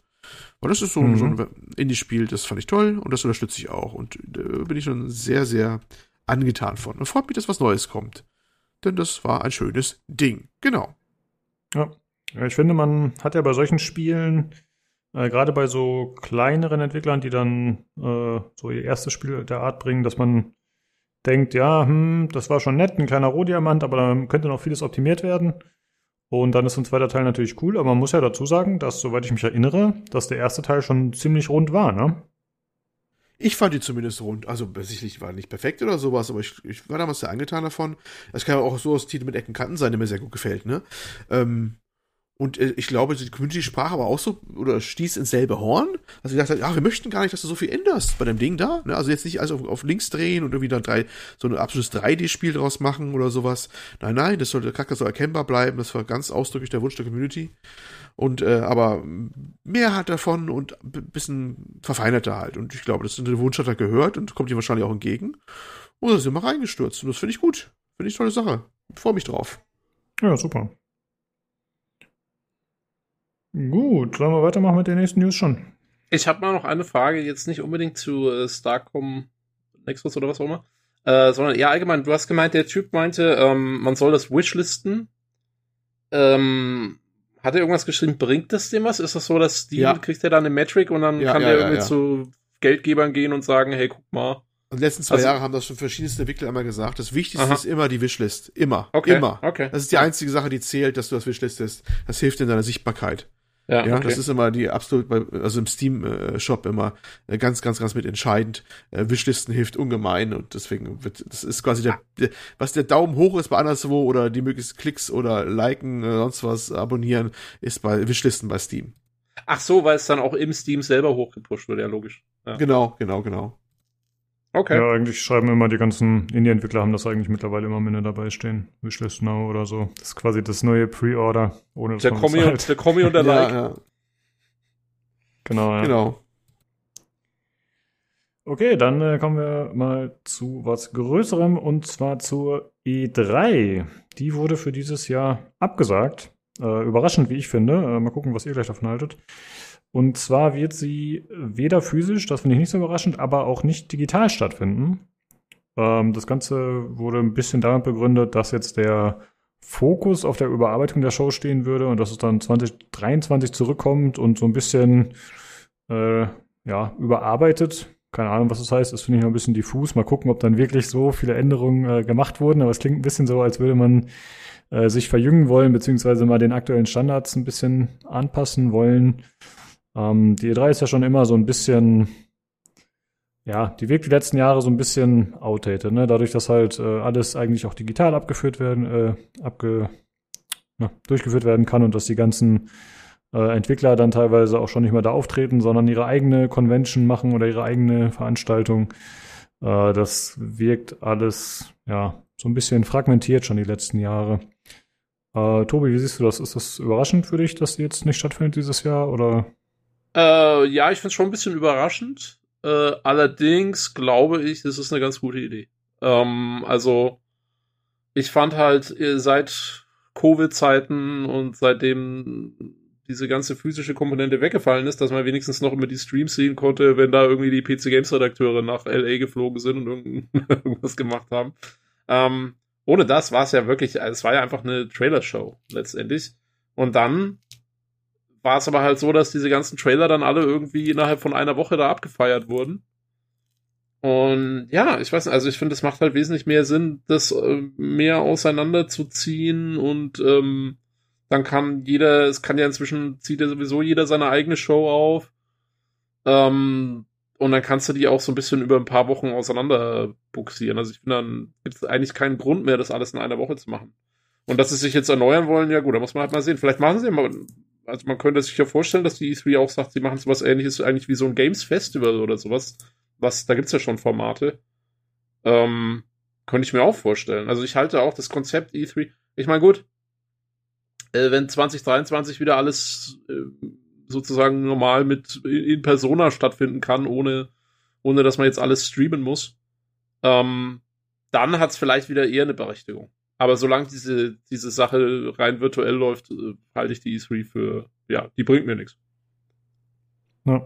Siehst du das ähnlich, Olli? Ja, geht mir ein bisschen ähnlich. Ich finde es auf der einen Seite schade, weil wir haben die jahrelang gehabt und für uns war es immer eine feste Größe im Jahr, immer, so ein bisschen auch. Und auch wenn es immer sehr cringy manchmal war, aber irgendwie hat es dazugehört, finde ich immer so ein bisschen mit Live-Reaktion vom Publikum und Redakteure waren vor Ort und so. Natürlich kann man sich damals schon fragen, warum eigentlich. Ne? Das war ja immer mehr, immer weniger eine, eine Fachmesse, wie es eigentlich war es immer noch einer ausgewiesen, aber sie war immer mehr, war der Unterhaltungsaspekt ja immer wichtiger eigentlich, ne? Irgendwann zum Ende hin. Und da hat sich irgendwann überlebt so ein bisschen, glaube ich. Zumindest was den Zweck angeht, Kommunikation mit den Endkunden. Es mag andere Sachen, mag es anders aussehen. Äh, ich glaube, der Matthias Dams hat ja mal gesagt, hat, ja, auf den Gängen ist aber mal ganz viel passiert auch an, an Arbeit und sowas und an Meinungsaustausch und so. Aber ich glaube, da gibt es auch andere Formen mittlerweile für, die das machen, was die, diese Klientel angeht, die uns äh, Endverbraucher ja eigentlich auch dann unmittelbar erstmal weniger interessiert. Hm. Und dann hat sie sich irgendwie so überlebt und andere sind in die Bresche gesprungen und kam anscheinend besser mit klar, äh, mit dieser Zeit der Pandemie jetzt auch. Und naja, du brauchst halt, der Markt wurde halt aufgebrochen, sagen wir mal so, ne? Ähm, in Zeiten, wo eine physikalische Convention halt nicht mehr möglich war und auch nicht mehr so angesagt war, konnten andere halt in die Bresche springen und äh, haben das auch hervorragend ausgenutzt. Auch ein äh, Geoff Keighley hat das irgendwie wunderbar geschafft, seine Produktion da weiter hochzufahren, ne? Das ist ja, ja. muss man ja ganz klar sagen, wenn es um irgendwelche Präsentationen geht in dem Bereich und und und äh, Messen, ist er der, der Host, der überall weltweit auftritt, das bei der Gamescom, ne? Und äh, die haben es irgendwie nicht geschafft, ne? Das ist dann ein Opfer. Da wird eigentlich spannend sein, ob die nächstes Jahr, also die Stunde der Wahrheit schlägt, wenn wirklich so Pandemie, wirklich man jetzt sagt, jetzt ist sie vorbei. Also jetzt, ne, also noch ist es ja alles so, so im Schwunge. Wir haben sogar so eine Phase wieder, wo man irgendwie gefühlt, keiner hat jetzt mehr wirklich Bock und selbst hohe, hohe Inzidenz weltweit teilweise werden die Maßnahmen aufgehoben. Das sogenannte soziale Ende einer Pandemie, habe ich mir sagen lassen. Das ist kein unbekanntes Phänomen. Ähm, aber Besser äh, als das pandemische Ende einer Sozialordnung. Oder so. Aber jedenfalls, ähm, wenn das wirklich so ein Jahr ist, wo man das äh, den Normalzustand für mehr oder minder für wieder erklärt, dass, ob sie dann nochmal bekommt wieder. Das ist eigentlich das, das Jahr der Wahrheit dann, weißt du? Ja. Da, da bin und ich schon gespannt. Und ich glaube, du hast recht. Ich glaube, also in, wenn die Leute wieder selber hinfahren können und da wirklich vor Ort sein können, dann gibt dir das auch wieder was. Also zumindest den Redakteuren und wieder, wie gesagt, äh, wie du ja sagst, äh, passieren, also halt zwischenmenschliche Dinge, sage ich mal, äh, neben den ganzen Shows. Äh, das will man dann vielleicht schon wieder haben. Also da könnte ich mir schon vorstellen, dass sie dann ein Comeback machen. Aber jetzt in der virtuellen Form, ja, kann man es echt auch weglassen. Ja, das glaube ich halt auch, dass das halt für die Industrie natürlich immer noch wichtig ist, ne, dass man da halt äh, sich mit anderen Leuten austauschen kann, Kontakte knüpfen kann, solche Sachen. Aber für uns als Endconsumer ist es ja eigentlich relativ schnuppe. Also ich weiß nicht, ich brauche jetzt nicht unbedingt den, den Content äh, von dem Redakteur, der da irgendwo drüber läuft und mir Sachen zeigt. Also wenn ich ehrlich ja. bin, reicht wenn mir die ganzen Trailer um die Ohren gehauen werden, mir reicht die Xbox-Show und ich bin zufrieden. Und ganz, also ähm, ich finde, da geht's auch eher um die, um die Spielepresse, weil die Industrie selber hat ja auch zum Beispiel sowas wie die GDC, die Games Developers Conference, was, glaube ich, für die wesentlich wichtiger ist, intern, als jetzt, ähm, also die E3 ist ja mehr so ein Marketing-Ding. Und die GDC ist eigentlich da, wo sich die Entwickler untereinander treffen. Ich habe, äh, man kann auf YouTube, kann man, äh, bin ich irgendwie mal in so ein Ding reingeraten, wo mir YouTube jetzt immer mal wieder GDC-Talks vorstellt. Die findet man eigentlich so alle der letzten Jahre auf YouTube und das sind echt teilweise interessante Sachen dabei äh, wenn, keine Ahnung, Warren Spector irgendwie eine Vorlesung gibt über das Design von Deus Ex oder sowas. Ähm, da, da, da kann man sich coole Sachen anschauen und das ist aber, das ist wirklich dann von Developern für Developer. Also da ist die E3 schon eher noch kundenorientiert oder presseorientiert, sag ich mal. Hm. Ja, mal schauen, wie es dann 2023 geht, weitergeht. Aber IGN hat zumindest schon mal angekündigt, dass sie auch dieses Jahr wieder diese Summer of Gaming durchführen werden. Das ist ja so ein Event, was dann über mehrere Monate geht, wo immer mal wieder verschiedene Sachen unter diesem Brand stattfinden.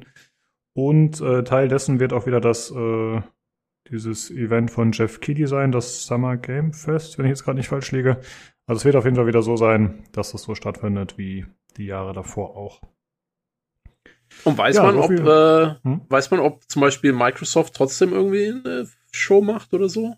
Von sich aus? Nee, ist noch nicht bekannt, aber da gehe ich stark von aus. Also ich glaube, die Großen werden alle ihr eigenes Ding machen wieder. Also ich glaube, ne? also Ubisoft, Microsoft, PlayStation, die werden sich das mit Sicherheit nicht nehmen lassen. Devolver wird wieder irgendeine komische Show abziehen. Also ich glaube, eigentlich alle, die wir die letzten Jahre so besprochen haben, die eine eigene Bühne hatten außerhalb der E3, werden das auch wieder machen. Ja, ja dann findet sie ja eigentlich statt ja, in dem Sinne schon, ja. das stimmt, ja. Genau. Okay, dann äh, noch zum letzten Thema und zwar geht es um PlayStation Plus. Da wurde jetzt äh, ein Reboot sozusagen durchgeführt. Das Ganze wurde ein bisschen äh, umdesignt. Da gab es ja die letzten Monate schon Gerüchte zu.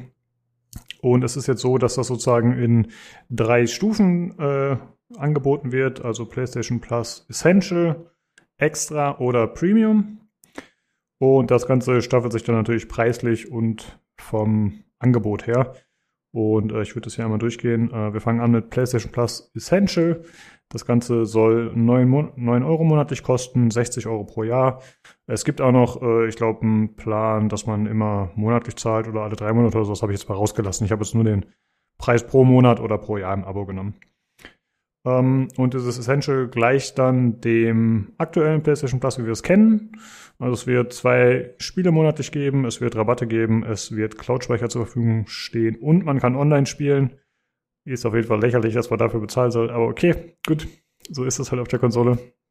Dann äh, gibt dann es. Lässt aber den, dann lässt aber den PC Master Racer raushängen. aber volles Fund. also ich finde das wirklich komisch. Aber okay, gut. Äh, dann als nächstes gibt es Extra, das ist die mittlere Stufe. Das soll 14 Euro monatlich kosten oder 100 Euro im Jahr. Man hat natürlich die gleichen Vorteile wie im Paket davor, aber zusätzlich bis zu 400 PlayStation 4 und 5 Spiele, die man dann spielen sollen kann aus dem Backlog. Und dann gibt es noch die höchste Stufe, das Premium. Das soll 17 Euro monatlich kosten oder 120 Euro pro Jahr. Da hat man natürlich wieder die Sachen, die auch im vorigen Paket drin sind und noch einiges zusätzlich. Äh, es soll geben äh, Cloud Streaming von PlayStation 4 Spielen, also dass man die anscheinend extra runterladen muss dafür. Dann soll es äh, bis zu 340 weitere Spiele geben von PlayStation 3, PlayStation, äh, PlayStation, PlayStation 2 und PSP, also der Handheld PlayStation Portable. Äh, dazu limitierte Testversionen von Spielen. Da bin ich mir nicht so ganz sicher, ob das bedeutet von kommenden Spielen oder ob man einfach generell Demos von Spielen ausprobieren kann. Keine Ahnung, das war nicht so ganz klar definiert. Äh, außerdem soll jetzt aktuell, also aktuellen PlayStation Plus Abonnenten möglich sein, einfach auf Premium zu wechseln ohne Preiserhöhung. Und ich habe das so verstanden, dass dann halt der, das aktuelle Abo noch läuft sozusagen zu dem gewöhnlichen Preis, aber eben auf Premium ein Upgrade gemacht wird. Äh, das ist dann vielleicht auch ein ganz guter Weg, um ein paar neue Kunden direkt da reinzuziehen, sozusagen, denen die schönen Annehmlichkeiten des äh, teuersten Pakets zu zeigen, dass sie dann vielleicht mit aufspringen danach. Ähm, und es wurde auch schon gesagt, was zum Beispiel als äh, Launch-Line-Up drin sein soll für die beiden höheren Stufen Extra und Premium. Äh, da sollen zum Beispiel die Spiele enthalten sein Death Stranding, God of War, Marvel Spider-Man, Spider-Man Miles Morales, Mortal Kombat 11 und Returnal. Äh, also alles, äh, ja, ja, gute Spiele, aber jetzt nicht die top aktuellen Sachen. Ja, kein und, Horizon, ne? Nee, genau, das ist nicht drin und das passt auch zu dem, was der CEO Jim Ryan schon gesagt hat. Äh, First-Party-Spiele werden nicht zum Launch verfügbar sein. Was ich doch irgendwie ein bisschen komisch finde, gerade für das teure Paket. Also, dass man es da nicht macht wie bei Microsoft, dass die von Anfang an verfügbar sind. Das ist ein bisschen strange für mich. Ja, so, jetzt äh, sind wir natürlich alle keine großen PlayStation-Spieler, aber Olli, du hast ja eine PlayStation. Ich wusste es, dass es kommt. Hallihallo. Genau. wie, ja. wie siehst du das? Was würdest du dir holen? Ich werde einfach unverändert mein Abo weiterlaufen lassen von dem äh, ehemaligen PS Plus. Das ist quasi das, äh, was war's? Essential jetzt oder was war's jetzt? Das, äh, ja, genau. Genau. Äh, weil ich den Mehrwert nicht so sehe, ehrlich gesagt. Ähm, eigentlich, wie gesagt, sie legen ja dann ähm, PS, äh, blab, äh, P ist das andere nochmal zum Streaming, ich vergesse es jedes Mal, wie das Ding heißt, PS Now. PS Now und PS Plus zusammen und ähm, was viele gar nicht wissen und das spricht eigentlich schon Bände, wie sträflich vernachlässigt. PS Now ist nämlich mit nicht nur Streaming, das ist ja auch, du kannst ja auch da Spiele runterladen, ne? Das ist ja auch so eine Sache. Das war eigentlich schon ein erweitertes Abo. Immer schon gewesen. Und das ist jetzt eigentlich im Prinzip eigentlich eine, teilweise eine Umbenennung, was da stattgefunden hat. Denn PS Now war teilweise schon so ein Dienst, wo du viele verschiedene Spiele runterladen konntest aus einer großen Bibliothek. Mhm. Es, es haben die Leute nie gerafft. Da musste man auch zweimal lesen, bis man es begriffen hatte, dass das äh, nicht hieß, äh, die kannst du jetzt alle streamen nur. Nee, nee, da waren auch sehr, sehr viele, die konntest du schon runterladen, die Spiele durchaus, wenn du so lange ein Abo hattest bei denen. Also eigentlich ist da gar nicht so viel passiert auf den ersten Blick. Und, äh, Und ja. konntest du, konntest du die dann behalten? Ich glaube, nee, das ne? Abo hattest ja. Solange du genau, also solange es hast. ja. ja, klar. Weil sonst wäre es natürlich gut. Es wie, eigentlich wie es, nee, es, war es war das gleiche Prinzip wie war beim Game Pass. Also das war damals schon bei PSN auch so schon. Ne? Also das äh, ist gar nicht mal so was Neues. Die hatten doch quasi sowas schon, aber da haben sich auch die Fachredakteure ein bisschen gewundert gehabt. Das hat Sony aber auch nie so großartig nach vorne gestellt, eigentlich, der Punkt. Jetzt machen sie es halt, indem sie es ein bisschen umbenennen und zusammenfassen und auch die, auch die Anzahl, wir haben gar nicht nachgezählt, aber die Anzahl der Titel auch erhöhen oder so, die es da gibt und so. Ja, aber ich persönlich brauche es nicht, weil ich habe so noch genug rumliegen, erstmal, dass ich da mit dem PS Plus, wo es dann immer so ein paar Spiele dann im, im Monat dann halt dazu noch gibt und so, erstmal dicke mit auskomme. Ne? Und dazu kommt, du hast es schon gesagt, äh, richtig neue Dinger werden da nicht reinkommen gleich. Da sind zwar Sachen drin, wie, wie Death Stranding kommt rein, Marvel Spider-Man oder Returnal kommt rein, aber das sind ja auch, die auch nicht mehr ganz taufrisch. Äh, aber so richtig so, du sagst hier, ab Day One bist du dabei, wie bei zwei Bethesda-Spielen in Zukunft wohl und ein paar Activision-Titel bestimmt wohl auch in Zukunft bei, bei, bei Xbox Game Pass. Das werden sie machen und wollen sie ja auch nicht. Sie sagen es explizit auch, sie wollen es nicht machen. Und ja, so gesehen denke ich mir, brauche ich das unbedingt? Also nicht mit meinem Backlog, den ich habe hier. Andere mag es anders aussehen, aber ich habe es nicht. Vor allem ist er auch noch ein paar teurer, teurer ne? Also ich glaube, der Xbox, der vergleichbare, der Vergleich, weiß nicht welche Stufe, aber der vergleichbare Game Pass von Sony kostet 13 Euro im Monat und der PlayStation Plus Premium, den ich es noch vergleichen kann, kostet 17 Euro. Und hat keine Day One Sachen dabei. Also, naja, ich weiß nicht. Es ist so, so halbherzig so ein bisschen gefühlt, ne? Das ist so, was mir einfällt bei der ganzen Geschichte. Ja, es wirkt ein bisschen äh, weniger mutig, sag ich mal, äh, dass man sich da Microsoft äh, komplett entgegenstellt und sich konkurrenzfähig darstellen will. Tatsächlich scheint man eher so einen Weg zu gehen, ey, wir haben eh unsere Fanbase und die haben unsere Konsole und die mögen uns eh mehr oder weniger, dann werden die auch 17 Euro bezahlen. Ja, ich weiß nicht, aber das, vielleicht können sie einfach nicht leisten, das auch so zu machen, wie Microsoft es macht. Ja, weil Microsoft, äh, erstmal haben die die Anzahl der Studios an der Hand, die da erstmal Material verliefern können, die das auch äh, One machen können. Und äh, wenn das Ganze nur Flussgeschäft ist, dann zahlt Microsoft halt seine fünf, äh, sechs, sieben Jahre da drauf. Ich meine, wer sich Activision aus der Ho äh, Hosentasche mal eben leisten kann, der kann sich auch sowas leisten wahrscheinlich. So, so ein Betrieb vielleicht gerade mal so kostendeckend oder so darunter am Leben zu halten. Und Sony sagt sich, nee, nee, nee, äh, wir brauchen alleine schon die äh, paar Euro mehr pro Monat mit überhaupt, äh, das mit dem, dem Line-Up, äh, wie halb bis wieder Runden kommen. Ne?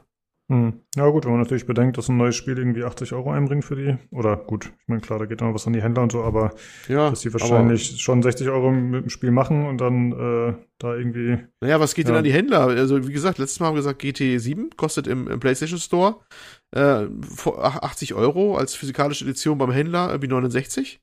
Ne? Also, Mhm. äh, da, beim, beim PlayStation Store geht nicht mehr viel an die Händler. Das ist so die Sache. Ne? Ja gut, also ich meine jetzt äh, physisch, aber ja, klar, stimmt schon. Aber ich wollte eigentlich nur darauf hinaus, dass natürlich, äh, dass man da irgendwie alle drei Monate nur ein Spiel spielen darf, wenn man das umrechnen will oder so, damit sich das für die sozusagen noch lohnt. Wobei natürlich viele Spiele schon eh verfügbar sind. Ne? Schwierig zu sagen. Also ich denke, Ja. sie hätten es auch günstiger gestalten können. Das ist die Idee, die ich davon habe, aber Ja, ist irgendwie ein Kompromiss. Vielleicht auch gegen Widerstand im Inneren und überhaupt, weißt du, sie sagen, wir brauchen, müssen irgendwas machen. Wir brauchen auch ein eigenes Projekt. Wir brauchen einen eigenen Game Pass. Ja, dann lass uns doch den bisherige PS Now Angebot äh, dann auch mal jetzt mal klar kommunizieren, dass man runterladen kann. Wir lassen uns anders benennen. Wir stocken auch auf, was da reinkommt an, an Angebot, äh, machen eine andere Ko Kundenkommunikation. Und äh, am Ende sind dann alle so halbwegs zufrieden, auch im eigenen Unternehmen. Die eine Fraktion, die es wahrscheinlich gibt, die sagt, nee, nee, wir dürfen uns unsere Spiele auch nicht kaputt machen lassen, diesen Preiswettkampf der, der, der, der Service-Dinger, wo alles im Day One drin sein soll oder so. Und äh, die andere Fraktion, die sagt, ja, wir müssen aber schon irgendwie kontern mit dem, was den Game Pass angeht, vor allem gegenüber so einem aggressiven wie Microsoft, der rein auf diesen Service geht und dann so massiv dann halt auch äh, das nach vorne pusht, dass äh, da alles reinpackt in, in dem Game Pass, was geht. Ne? Jo, dann Ja. kommt, wie oft äh, kommt Kompromiss bei raus und mit Kompromiss ist wahrscheinlich keiner so hundertprozentig zufrieden, wie Kompromisse es halt so an sich haben dann auch. Und auch die Kunden wahrscheinlich dann vielleicht nicht so zufrieden.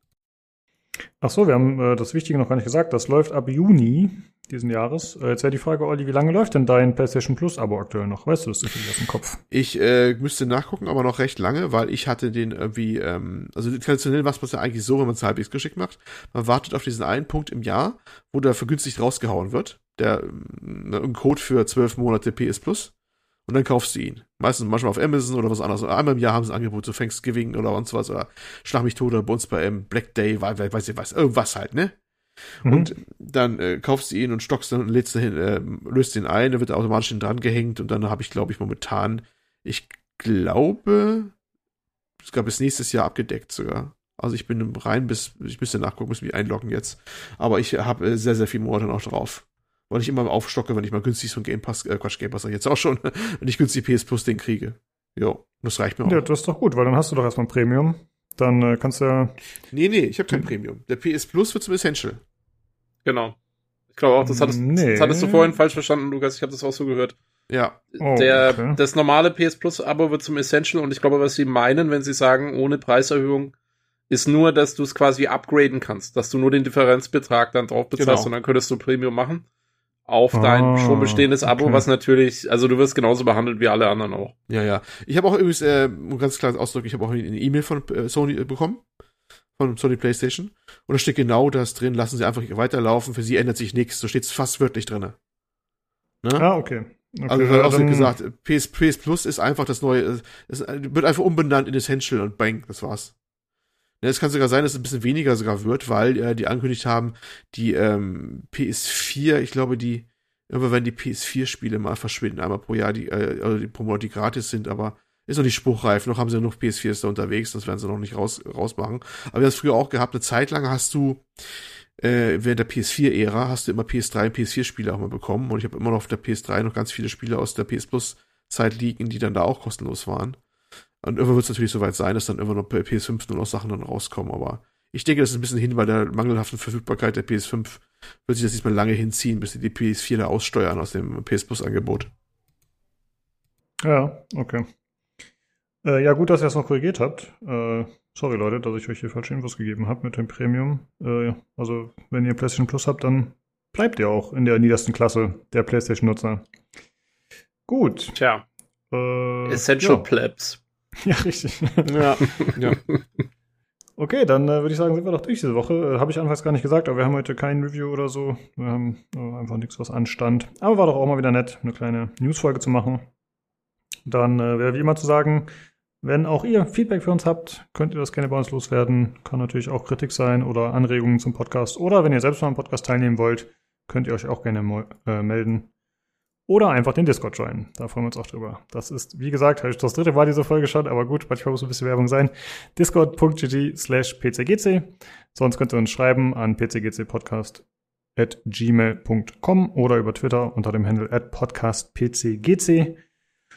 Ja, äh, dann, wie gesagt, äh, vielen Dank fürs Zuhören, liebe Zuhörer, wie immer. Und dann würde ich sagen, hören wir uns nächste Woche wieder zum PC Games Community Podcast. Tschüss.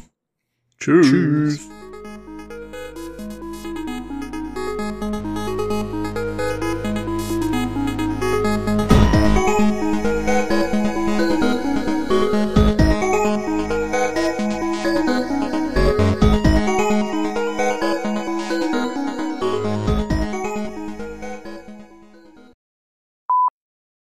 Mich doch ausbremsen, wenn ich Ihnen Scheiße erzähle. Ich habe das nicht mitbekommen. Was ich habe ich hab, ich hab, ich hab, ich hab selber nicht, nicht genau okay. verstanden, wie du es gemeint hattest. Ich war mir nicht sicher, ob du es so gemeint hast oder anders. Das war mir irgendwie auch nicht so ganz klar. Ah, Sonst okay, hätte ich was gesagt, aber ich dachte, vielleicht ah, Die Wahrheit ist, ihr wollt nicht, ihr wollt nicht leiden sehen und ich öffentlich ja, blamieren natürlich. Richtig, ja, klar. ihr wollt mich an die Wand fahren hier. Das, ja, das, ja, das ist der einzige Grund, wieso ich hier bin.